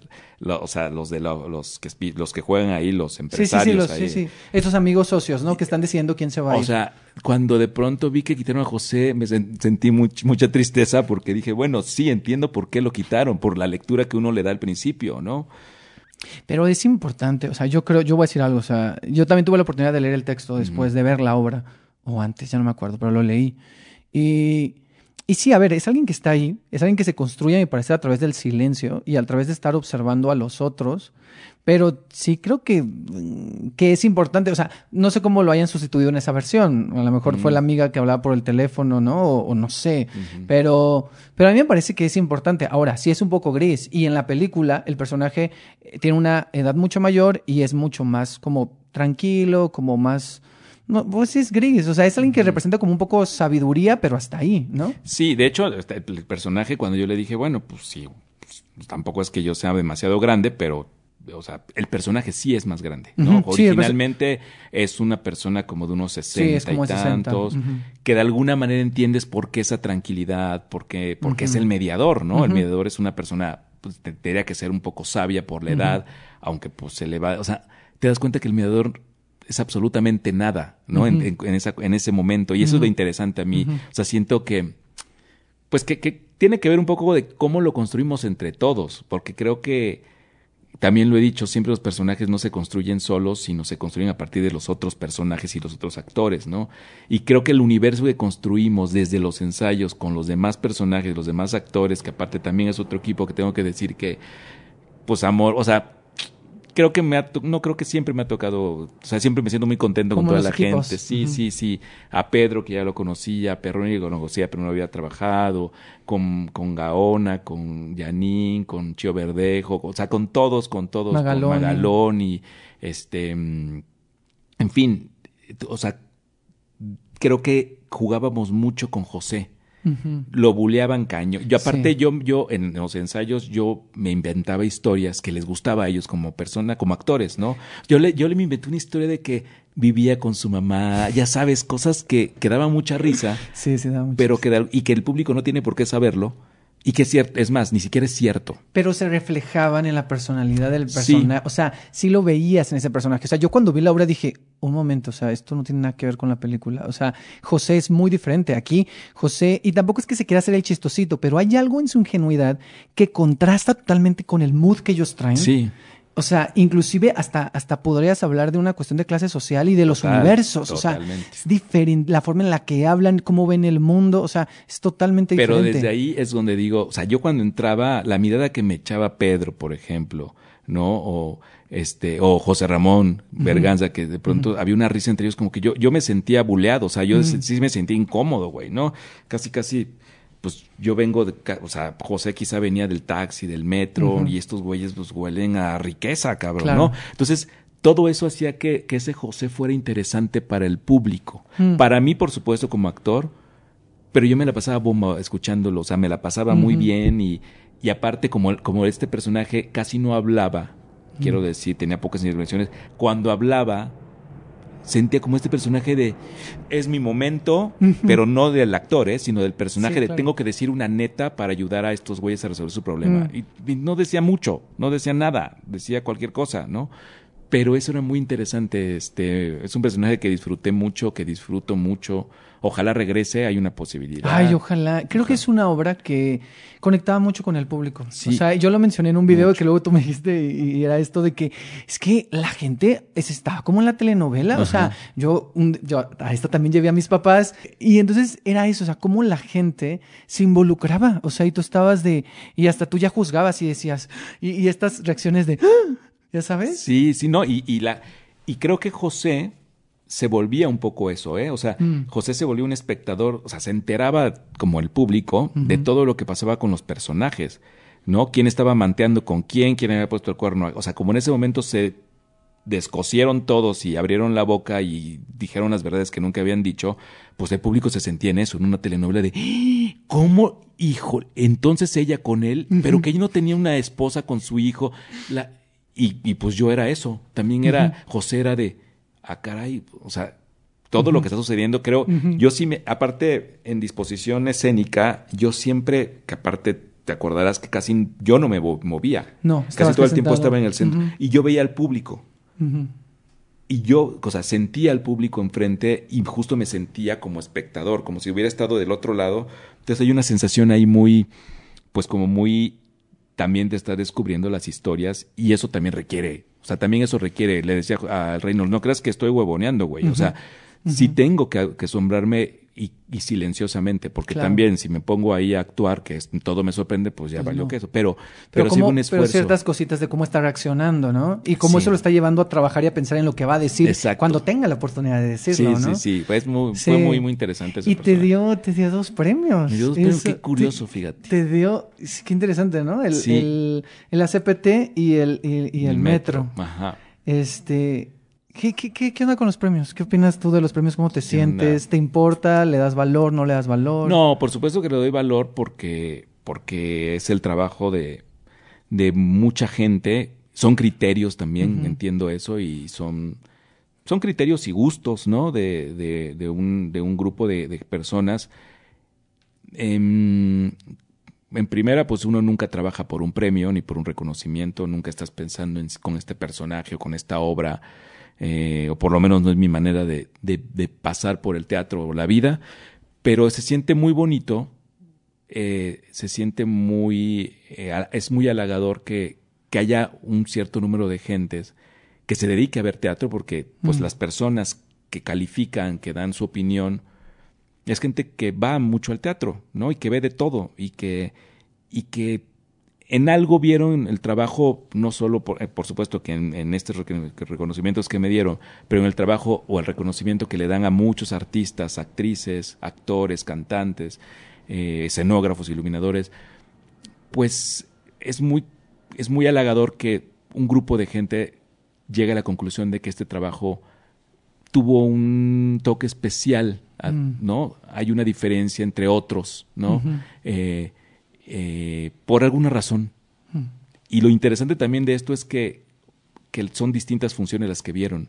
Hmm. ¿No? Que también eso es bien interesante, que dices, y o sea, seguramente hubo una función que no estuve tan bien, porque así sucede, pero curiosamente la calificación o su opinión, como que dijeron, ah, me llamó la atención este personaje, que quizá, yo no sé qué pasó con José, pero quizá, quizá el valor está en que era un personaje que podía ser gris y que quizá lo matizamos un poquito, ¿no? Con, o sea, claro, por supuesto, en el trabajo, también con el trabajo de Reynolds como director, eh, y vuelvo a repetir, con el trabajo de ese gran equipo de actores que, que la verdad, creo que sin ellos, José, de verdad, sería una, una mancha en la pared, o sea, creo que sí es un, un, trabajo en conjunto. Y te digo, sí, sí me importa, por supuesto que me importa, y lo agradezco muchísimo, muchísimo. me, me ha dado la posibilidad también de que mucha gente conozca mi trabajo, ¿no? Que sepa no quién soy para ser alguien importante, no, sino simplemente porque tengo ganas de seguir trabajando y jugando y, y experimentando y también tengo ganas de seguirme equivocando para aprender y, y porque la posibilidad y la proyección que dan los premios o una crítica o, o, un, o un espacio como el tuyo, también me abre la posibilidad de que mucha gente diga, ah, pues igual, quizá él pueda trabajar aquí, porque yo, porque eso es lo que a mí me gusta siempre, ¿no? Conocer gente. Siempre creo, también lo he dicho, de las cosas que más me importan del teatro es la cosa, conocer gente, conocer, no hacer personajes, quizás sí, pues, pero, pero conocer compañeros, jugar con ellos, de ensayar, hacer equipo, hacer pues. equipo, y ya todo lo demás, pues, tiene que salir, ¿no? Eso es. Muy bien. Ya vamos para terminar. Vamos a hacer una dinámica de respuesta corta. Corta. Eh, Trataremos. sí, no, sí, lo voy a hacer. Va. a ser un ejercicio para mí también. Ok, muy bien. Primera obra de teatro que recuerdas haber visto. En la Ciudad de México, eh, El Caballero de Olmedo, que dirigía Luis de Tavira, en el Galeón, me parece. Sí, en el Galeón. Ok. Y la primera obra que tengo así profesional que vi cuando estaba en la prepa en Oaxaca, fue La Tempestad que dirigía Martina Costa. Con un grupo de actores oaxaqueños. Ok, muy bien. Obra de teatro que no sea tuya, que no hayas hecho tú, que más veces has visto o que es tu favorita? Ah, esa. Eh, se llama eh, Las Musas Huérfanas, que la dirigía Mauricio Jiménez y era de Michel Marc Bouchard, este autor canadiense. Estaba en el Juan Ruiz de Alarcón también y me acuerdo que yo estaba estudiando en el CUT, pues estaba, estaba en el último año, casi por salir, y la vi creo que cinco o seis veces solo, así me metí a verla y lloraba y lloraba y lloraba y era una escenografía increíble de Gabriel Pascal, creo era, era un, era todo el escenario estaba lleno de arena, había un piano, era una sala, estaba Emma Dib, Aida López, Jorge Ábalos y Natalia Traven.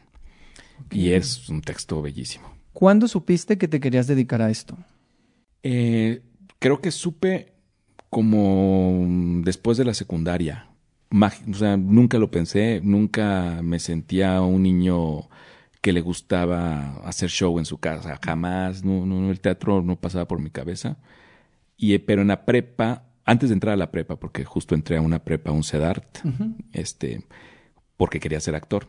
Este, pero hubo, pero fue yo creo que muy rápido, como que en la secundaria creo que a todos nos pasa que hay como un, como que se destapa algo en el, en el ser humano que tiene que ver más con lo que va a ser tu vida adulta, creo. Y ahí supe que quería ser actor. Mi tía, tengo una tía Emma, eh, hermana de mi mamá, que me llevaba a ver obras de teatro de estas que venían de México, ya sabes. La señora presidenta eh, o este tipo de obras que giraban y giraban. Este, y había algo que me llamaba. Yo no veía a los actores, veía como la escenografía. Es una cosa que también me gusta muchísimo. Me gusta mucho la iluminación y la escenografía. De hecho, yo eh, creo que mm, tal vez digo, no soy iluminador profesional, pero iluminé yo creo que unas 20 obras. Wow. Muchas de Boris, de Majalat. Le iluminé a Jorge Ballina una escenografía. Discúlpeme, Jorge Ballina, te la iluminé muy mal. Este, ¿Volverías a hacerlo? Sí, de hecho lo voy a volver a hacer porque voy a iluminar una obra Majalat que va a dirigir ella en el CCB.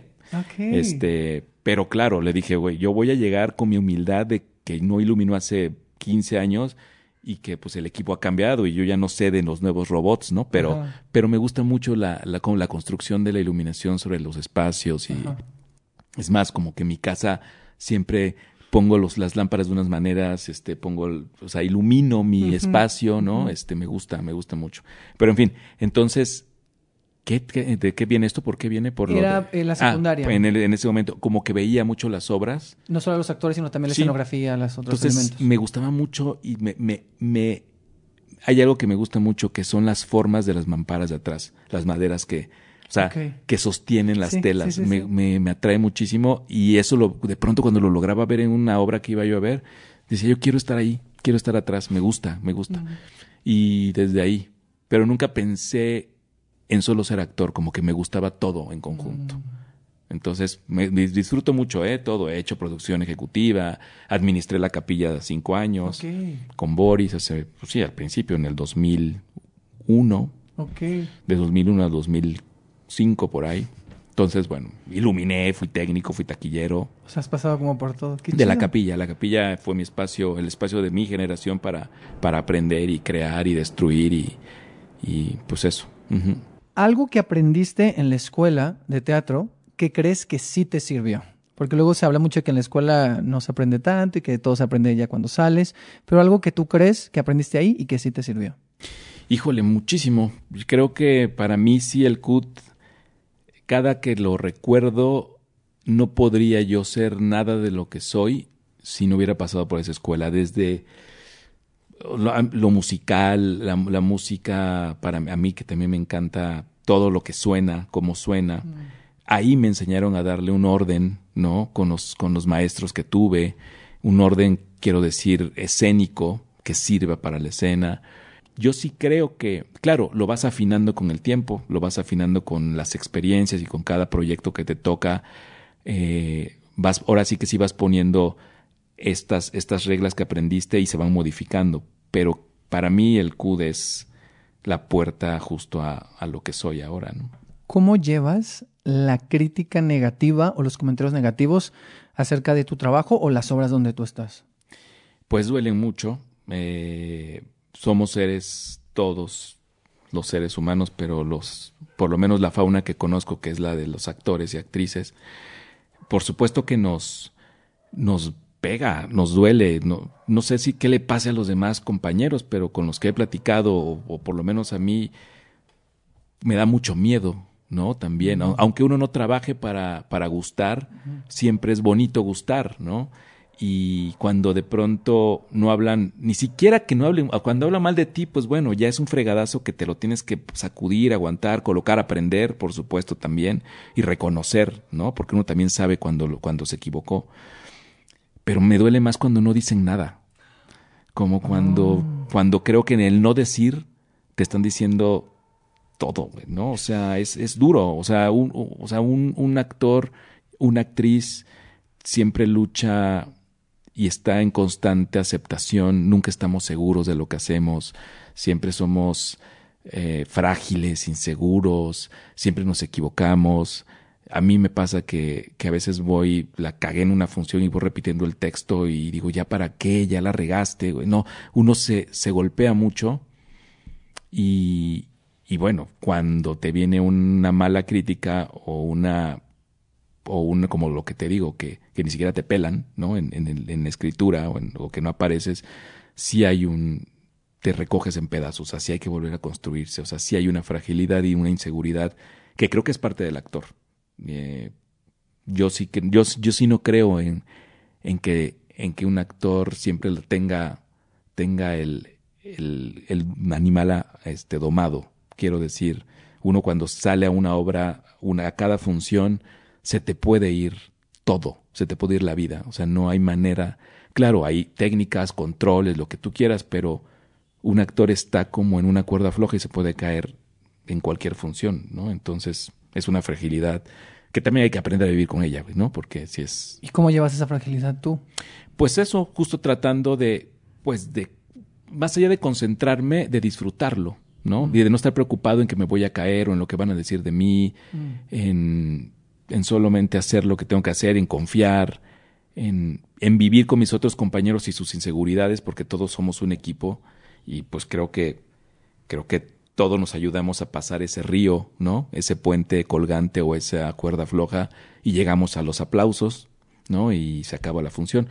Pero sí es, yo creo que es un trabajo, creo que es un trabajo siempre de, de, de estarse diciendo que el trabajo que hace uno es importante también, que, y que para uno, uno para eso se prepara también, ¿no? Para que el madrazo no sea tan fuerte. Pero sí nos duele, o sea, sí, sí nos pega en nuestro corazoncito y en nuestra alma, así que, pues sí, por eso uno trata de hacerlo bien, ¿no? Cuando se trata uno de, de hacer bien las cosas. ¿Qué te ha permitido a ti ser el teatro? Todo. Puedo decir que me siento muy afortunado de estar aquí solo por el teatro. Em, estoy leyendo en tu pared que dice gratitud, ¿no? Y, y creo que si hay algo que tengo que agradecerle a cada uno sabrá y tendrá quien yo a la vida, a este pedazo de, de momento en mi vida es la posibilidad de que a lo que me quise dedicar, que es el teatro, me ha dado la posibilidad de caminar solo en este, en este lugar, ¿no? Igual que, que Maja, ¿no? Maja, mi, mujer, con momentos súper duros y todo, como a todo mundo, pero que no haya tenido que tirar la toalla, ¿no? Que haya, que siempre haya quien rescate, nos rescate, que siempre haya nuevos creadores, que se generen nuevos proyectos también de este lado, pero que la gente siga creyendo en tu trabajo también tiene, tiene que ver con, con que yo disfruto mucho lo que hago y trato de ser muy respetuoso siempre con el trabajo de los demás, pero sí un agradecimiento de verdad a, este monstruo que es el teatro, ¿no? A este fenómeno, a este universo que maneja, nos maneja a todos, ¿no? A los dramaturgos, a las dramaturgas, a las directoras, a los directores, a todo mundo, a los actores, actrices. Creo que el teatro es un gran monstruo que nos maneja, que nos permite estar y que a veces es, es cabrón y nos, nos rechaza. Eh, eso me ha permitido ser lo que soy ahora, ¿no? Espero que me lo siga permitiendo ser y hacer y, y seguir disfrutándolo, ¿no? Que eso es lo que más me preocupa cuando ya lo padezco, que me ha pasado, pero no tiene que ver con el teatro, sino con ciertos procesos que, que son así de, oh, que, que igual se fracturan, igual... Es que a fin de cuentas el teatro es hecho por personas y es obviamente que va a haber fracturas y va a haber momentos donde a lo mejor, eh, pero yo siento que el punto es, como dices, o sea, no perder esa ilusión. A ver, puede haber baches en el camino, pero el punto es cómo sigues después, ¿no? Sí, siempre espero que siempre se renueve, ¿no? La- las relaciones, las... Pero ha habido procesos como en todo que de pronto dices, quiero, quiero, quiero pausar aquí. No, no, o quiero que ya acabe esta temporada, porque no, no, no me siento bien, no me siento feliz, Claro. ¿no? Que al final, punto, el- al final de cuentas, el importante es eso, ¿no? O sea, estar feliz. Y Ana decía la semana, en el episodio pasado, hablaba del gozo, ¿no? Y de gozar lo que uno hace. Sí, exacto. De eso se trata, porque, porque aparte es- elegimos una, una profesión que tiene la libertad de la elección. Uno puede elegir lo que quiera hacer. Mm. Y si uno tiene la posibilidad de la elección, es porque uno tiene la posibilidad de ser feliz en, en- en esto que hacemos, ¿no? Eh, sí, eso es el gozo total. Un sueño cumplido.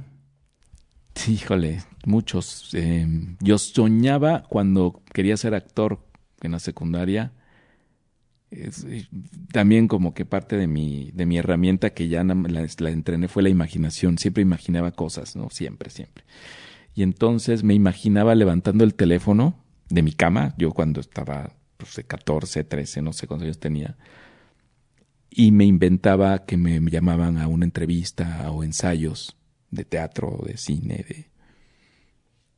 Y de pronto me he cachado que me levanto el, tel- el teléfono y de pronto es de, hola, oye, eh, ¿tú cómo están tus horarios de ensayos? Y, y digo, esto lo había soñado y lo había deseado muchísimo. Y, y me está pasando, ¿no? O sea, es una tontería, a veces es horrible estar diciendo, ay, los ensayos, ¿no? Pero quiero decir que cuando yo estaba en mi cama, en mi cuarto, allá en Oaxaca, jugaba a levantar el teléfono y, y profesionalmente es- me estaba hablando alguien para decirme cómo están tus horarios, para ver.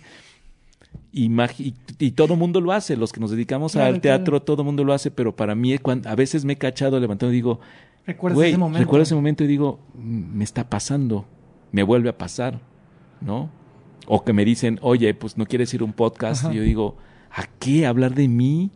De lo que hago, de, o sea, me emocionan esas cosas, ¿no? Y digo, y esos son sueños cumplidos, ¿no? O sea, aparte de tener una familia y aparte que no que de alguna manera no soy este ser romántico de ah yo quiero tener un hijo no no no ni no porque no lo quiera tener al contrario amo lo que me ha pasado adoro pero este es este sueño de secundaria de ser actor y que te llamen por teléfono para darte tu cita tu ensayo pues ya se cumplió ya está no y me faltan un chingo por cumplir pero no los diré hasta que se me cumplan Exacto, exacto. Un miedo de esta profesión. El olvido. Eh, me da mucho miedo que mm, todos sabemos y sentimos que, que, que esta profesión tiene el riesgo de, de, como hay tantos nuevos profesionales que nacen, que vienen, gente tan talentosa, tan preparada, con nuevas ideas, con, son como estos me da miedo ser un futbolista que se tiene que retirar a los treinta y tantos, ¿no? Porque ya no sirve de nada, ¿no? El actor afortunadamente tiene la posibilidad de navegar por muchas edades y personajes, pero, pero siento que es muy fácil y más ahora con las redes sociales, muchísimo más con todo este nuevo mundo tan vertiginoso que la gente se olvide de ti y que de pronto, pues tú estés ahí esperando o que estés más que esperando, deseando un personaje y pudiera ser ese y que no se acuerden de ti, ¿no? Claro, tienes la posibilidad de levantar proyectos, tus proyectos. Esa es otra, que también tenemos la posibilidad de hacerlo, que está muy bien. Pero no hay, no hay, a mí no hay nada más maravilloso que, que de verdad que te llame un director porque confía en tu trabajo, porque quiere trabajar contigo, porque cree que tú puedes hacer ese personaje, de verdad es muy halagador, es muy bonito, es... Eh, no, yo no sé si sea la segunda, la tercera opción, no importa, porque es, también eso sucede uh -huh. mucho, ¿no? O sea, hay opciones antes que, que tú y hay que reconocerlo claro. y, y, está bien. Pero si te llega a ti es porque, porque te llegó y porque pensaron en ti. Y es muy bonito, es muy, muy bonito. Puedes levantar tus proyectos, sí, pero también es, sí, es mágico el momento en que, que dices, güey, me habló este director o esta directora con la que ya trabajé o con la que no he trabajado, no importa, pero está volviendo a creer en mí. Tiene que ver un poco con lo humano, ¿no? También, no solo con el actor, sino se compone de muchas cosas un actor, también de, de, de que un actor pueda entablar una relación con otros actores, o sea, un buen ser humano, ¿no? También el, actor tiene que aprender a navegar y, ser un ser humano consciente, eh, ameno, eh, generoso, ¿no?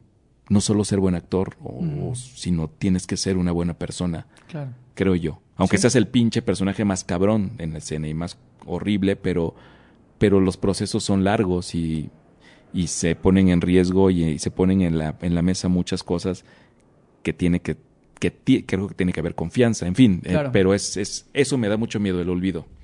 Ok. Ya para ir cerrando, ¿qué crees que necesita cambiar en el teatro mexicano?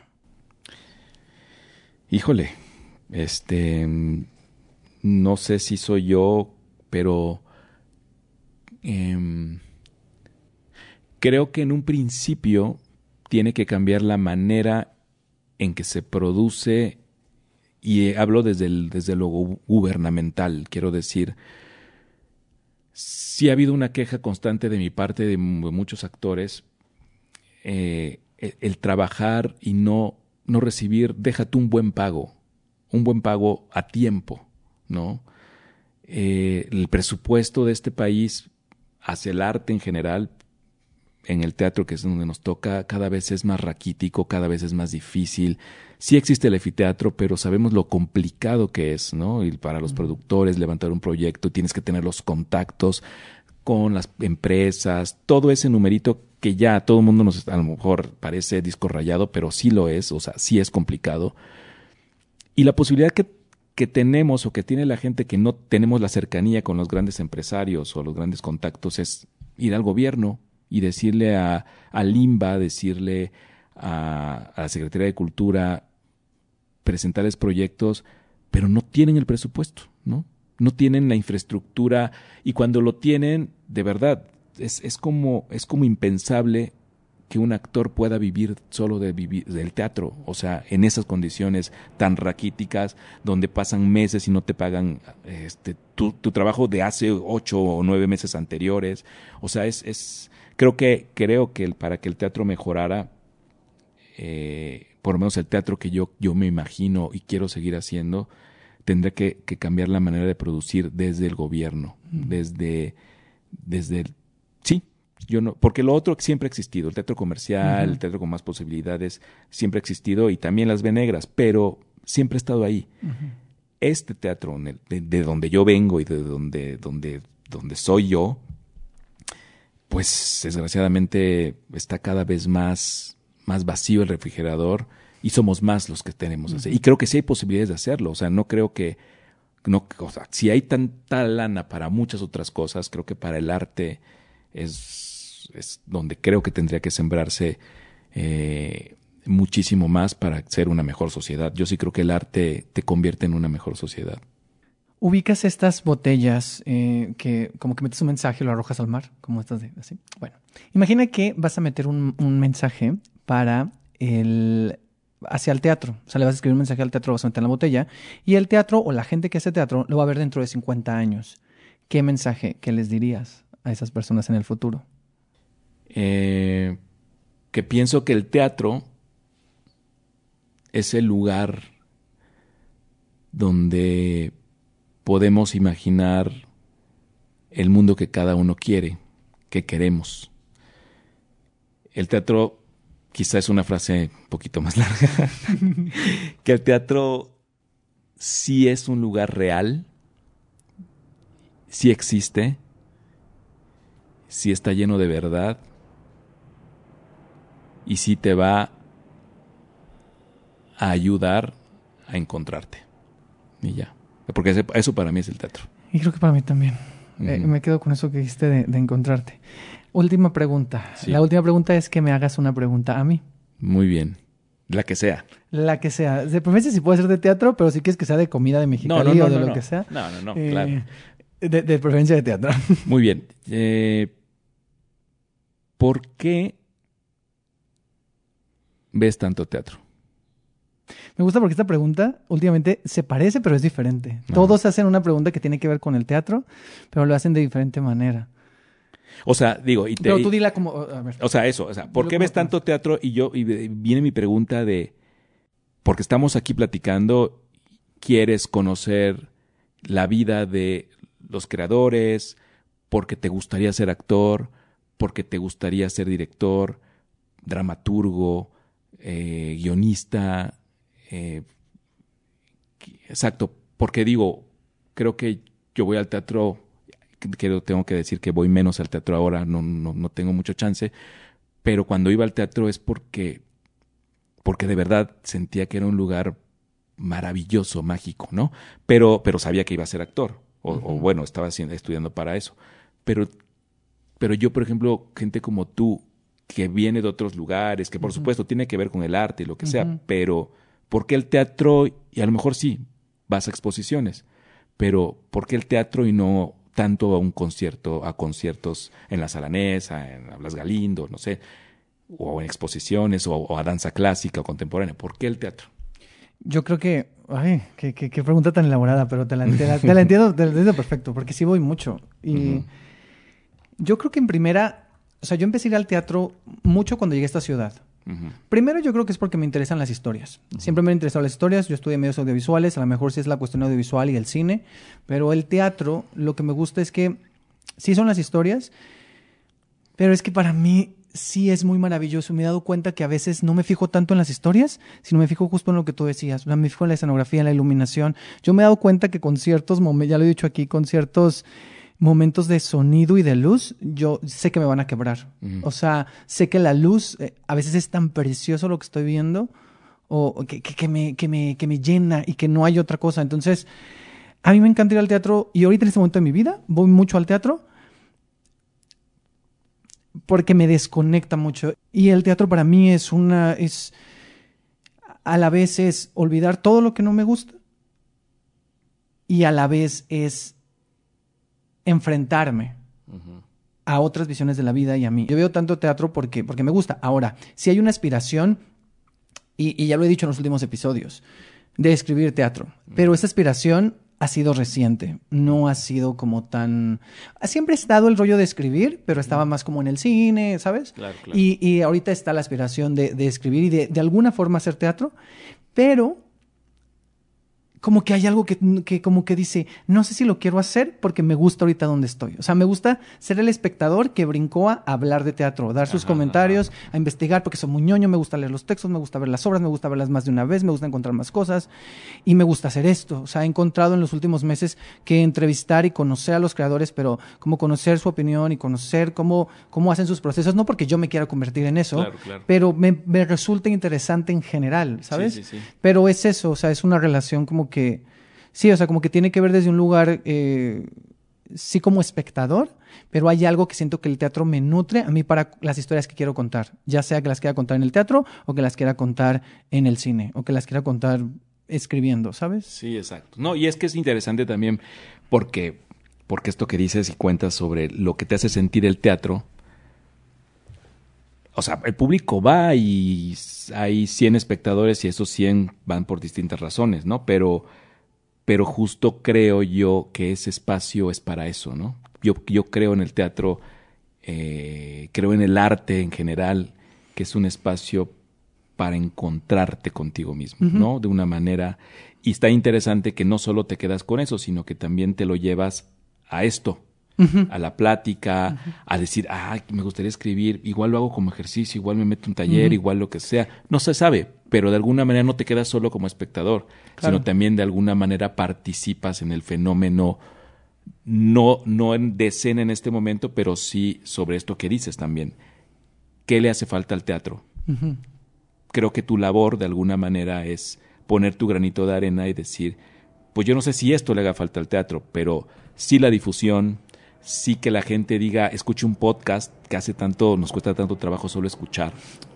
Y ¿no? justo, y justo también por eso quería que solo fuera, o sea, yo vengo de hacer videos, pero yo quería que esto fuera solo escuchar. Exacto. Porque es otra experiencia. Sí, sí, sí, que es interesantísima. Es sentarte con tu radio casi, casi a, a escuchar a, a dos tipos o dos mujeres o seres hablando, ¿no? Entonces, también eso es importante, ¿no? Creo que responde muchas de las preguntas que tú me hacías y que de alguna manera responde lo que no pude responder de manera sintética, pero es eso, como, como que cada uno, todo lo que le hace falta al teatro, por eso hacemos lo que estamos haciendo, ¿no?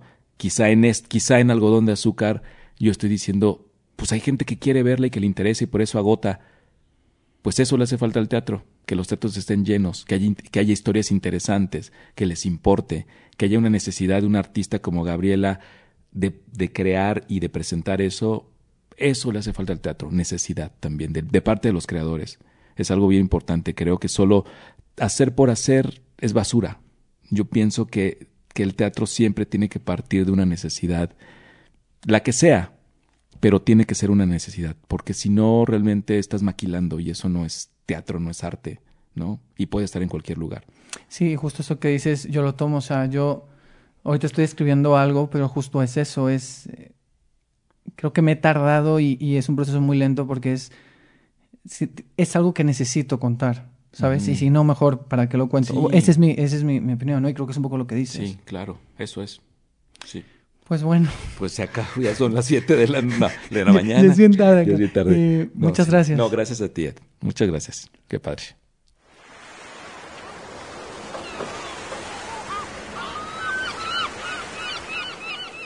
Gracias Alejandro por la plática. Desde que llegó, de hecho antes de empezar a grabar, ya estábamos hablando de Mexicali. En general fue una gran conversación, tanto lo que no se grabó como lo que sí se grabó.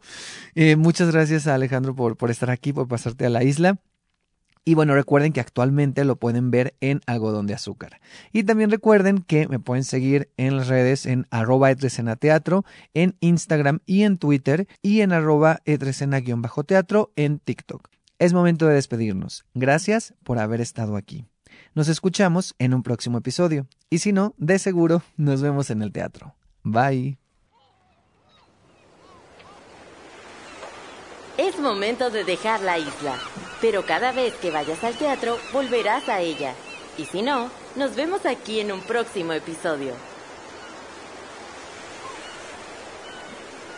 Había una isla, pequeña isla, es un refugio, un escondite, una isla que nos aísla o nos conecta, ya lo sabré.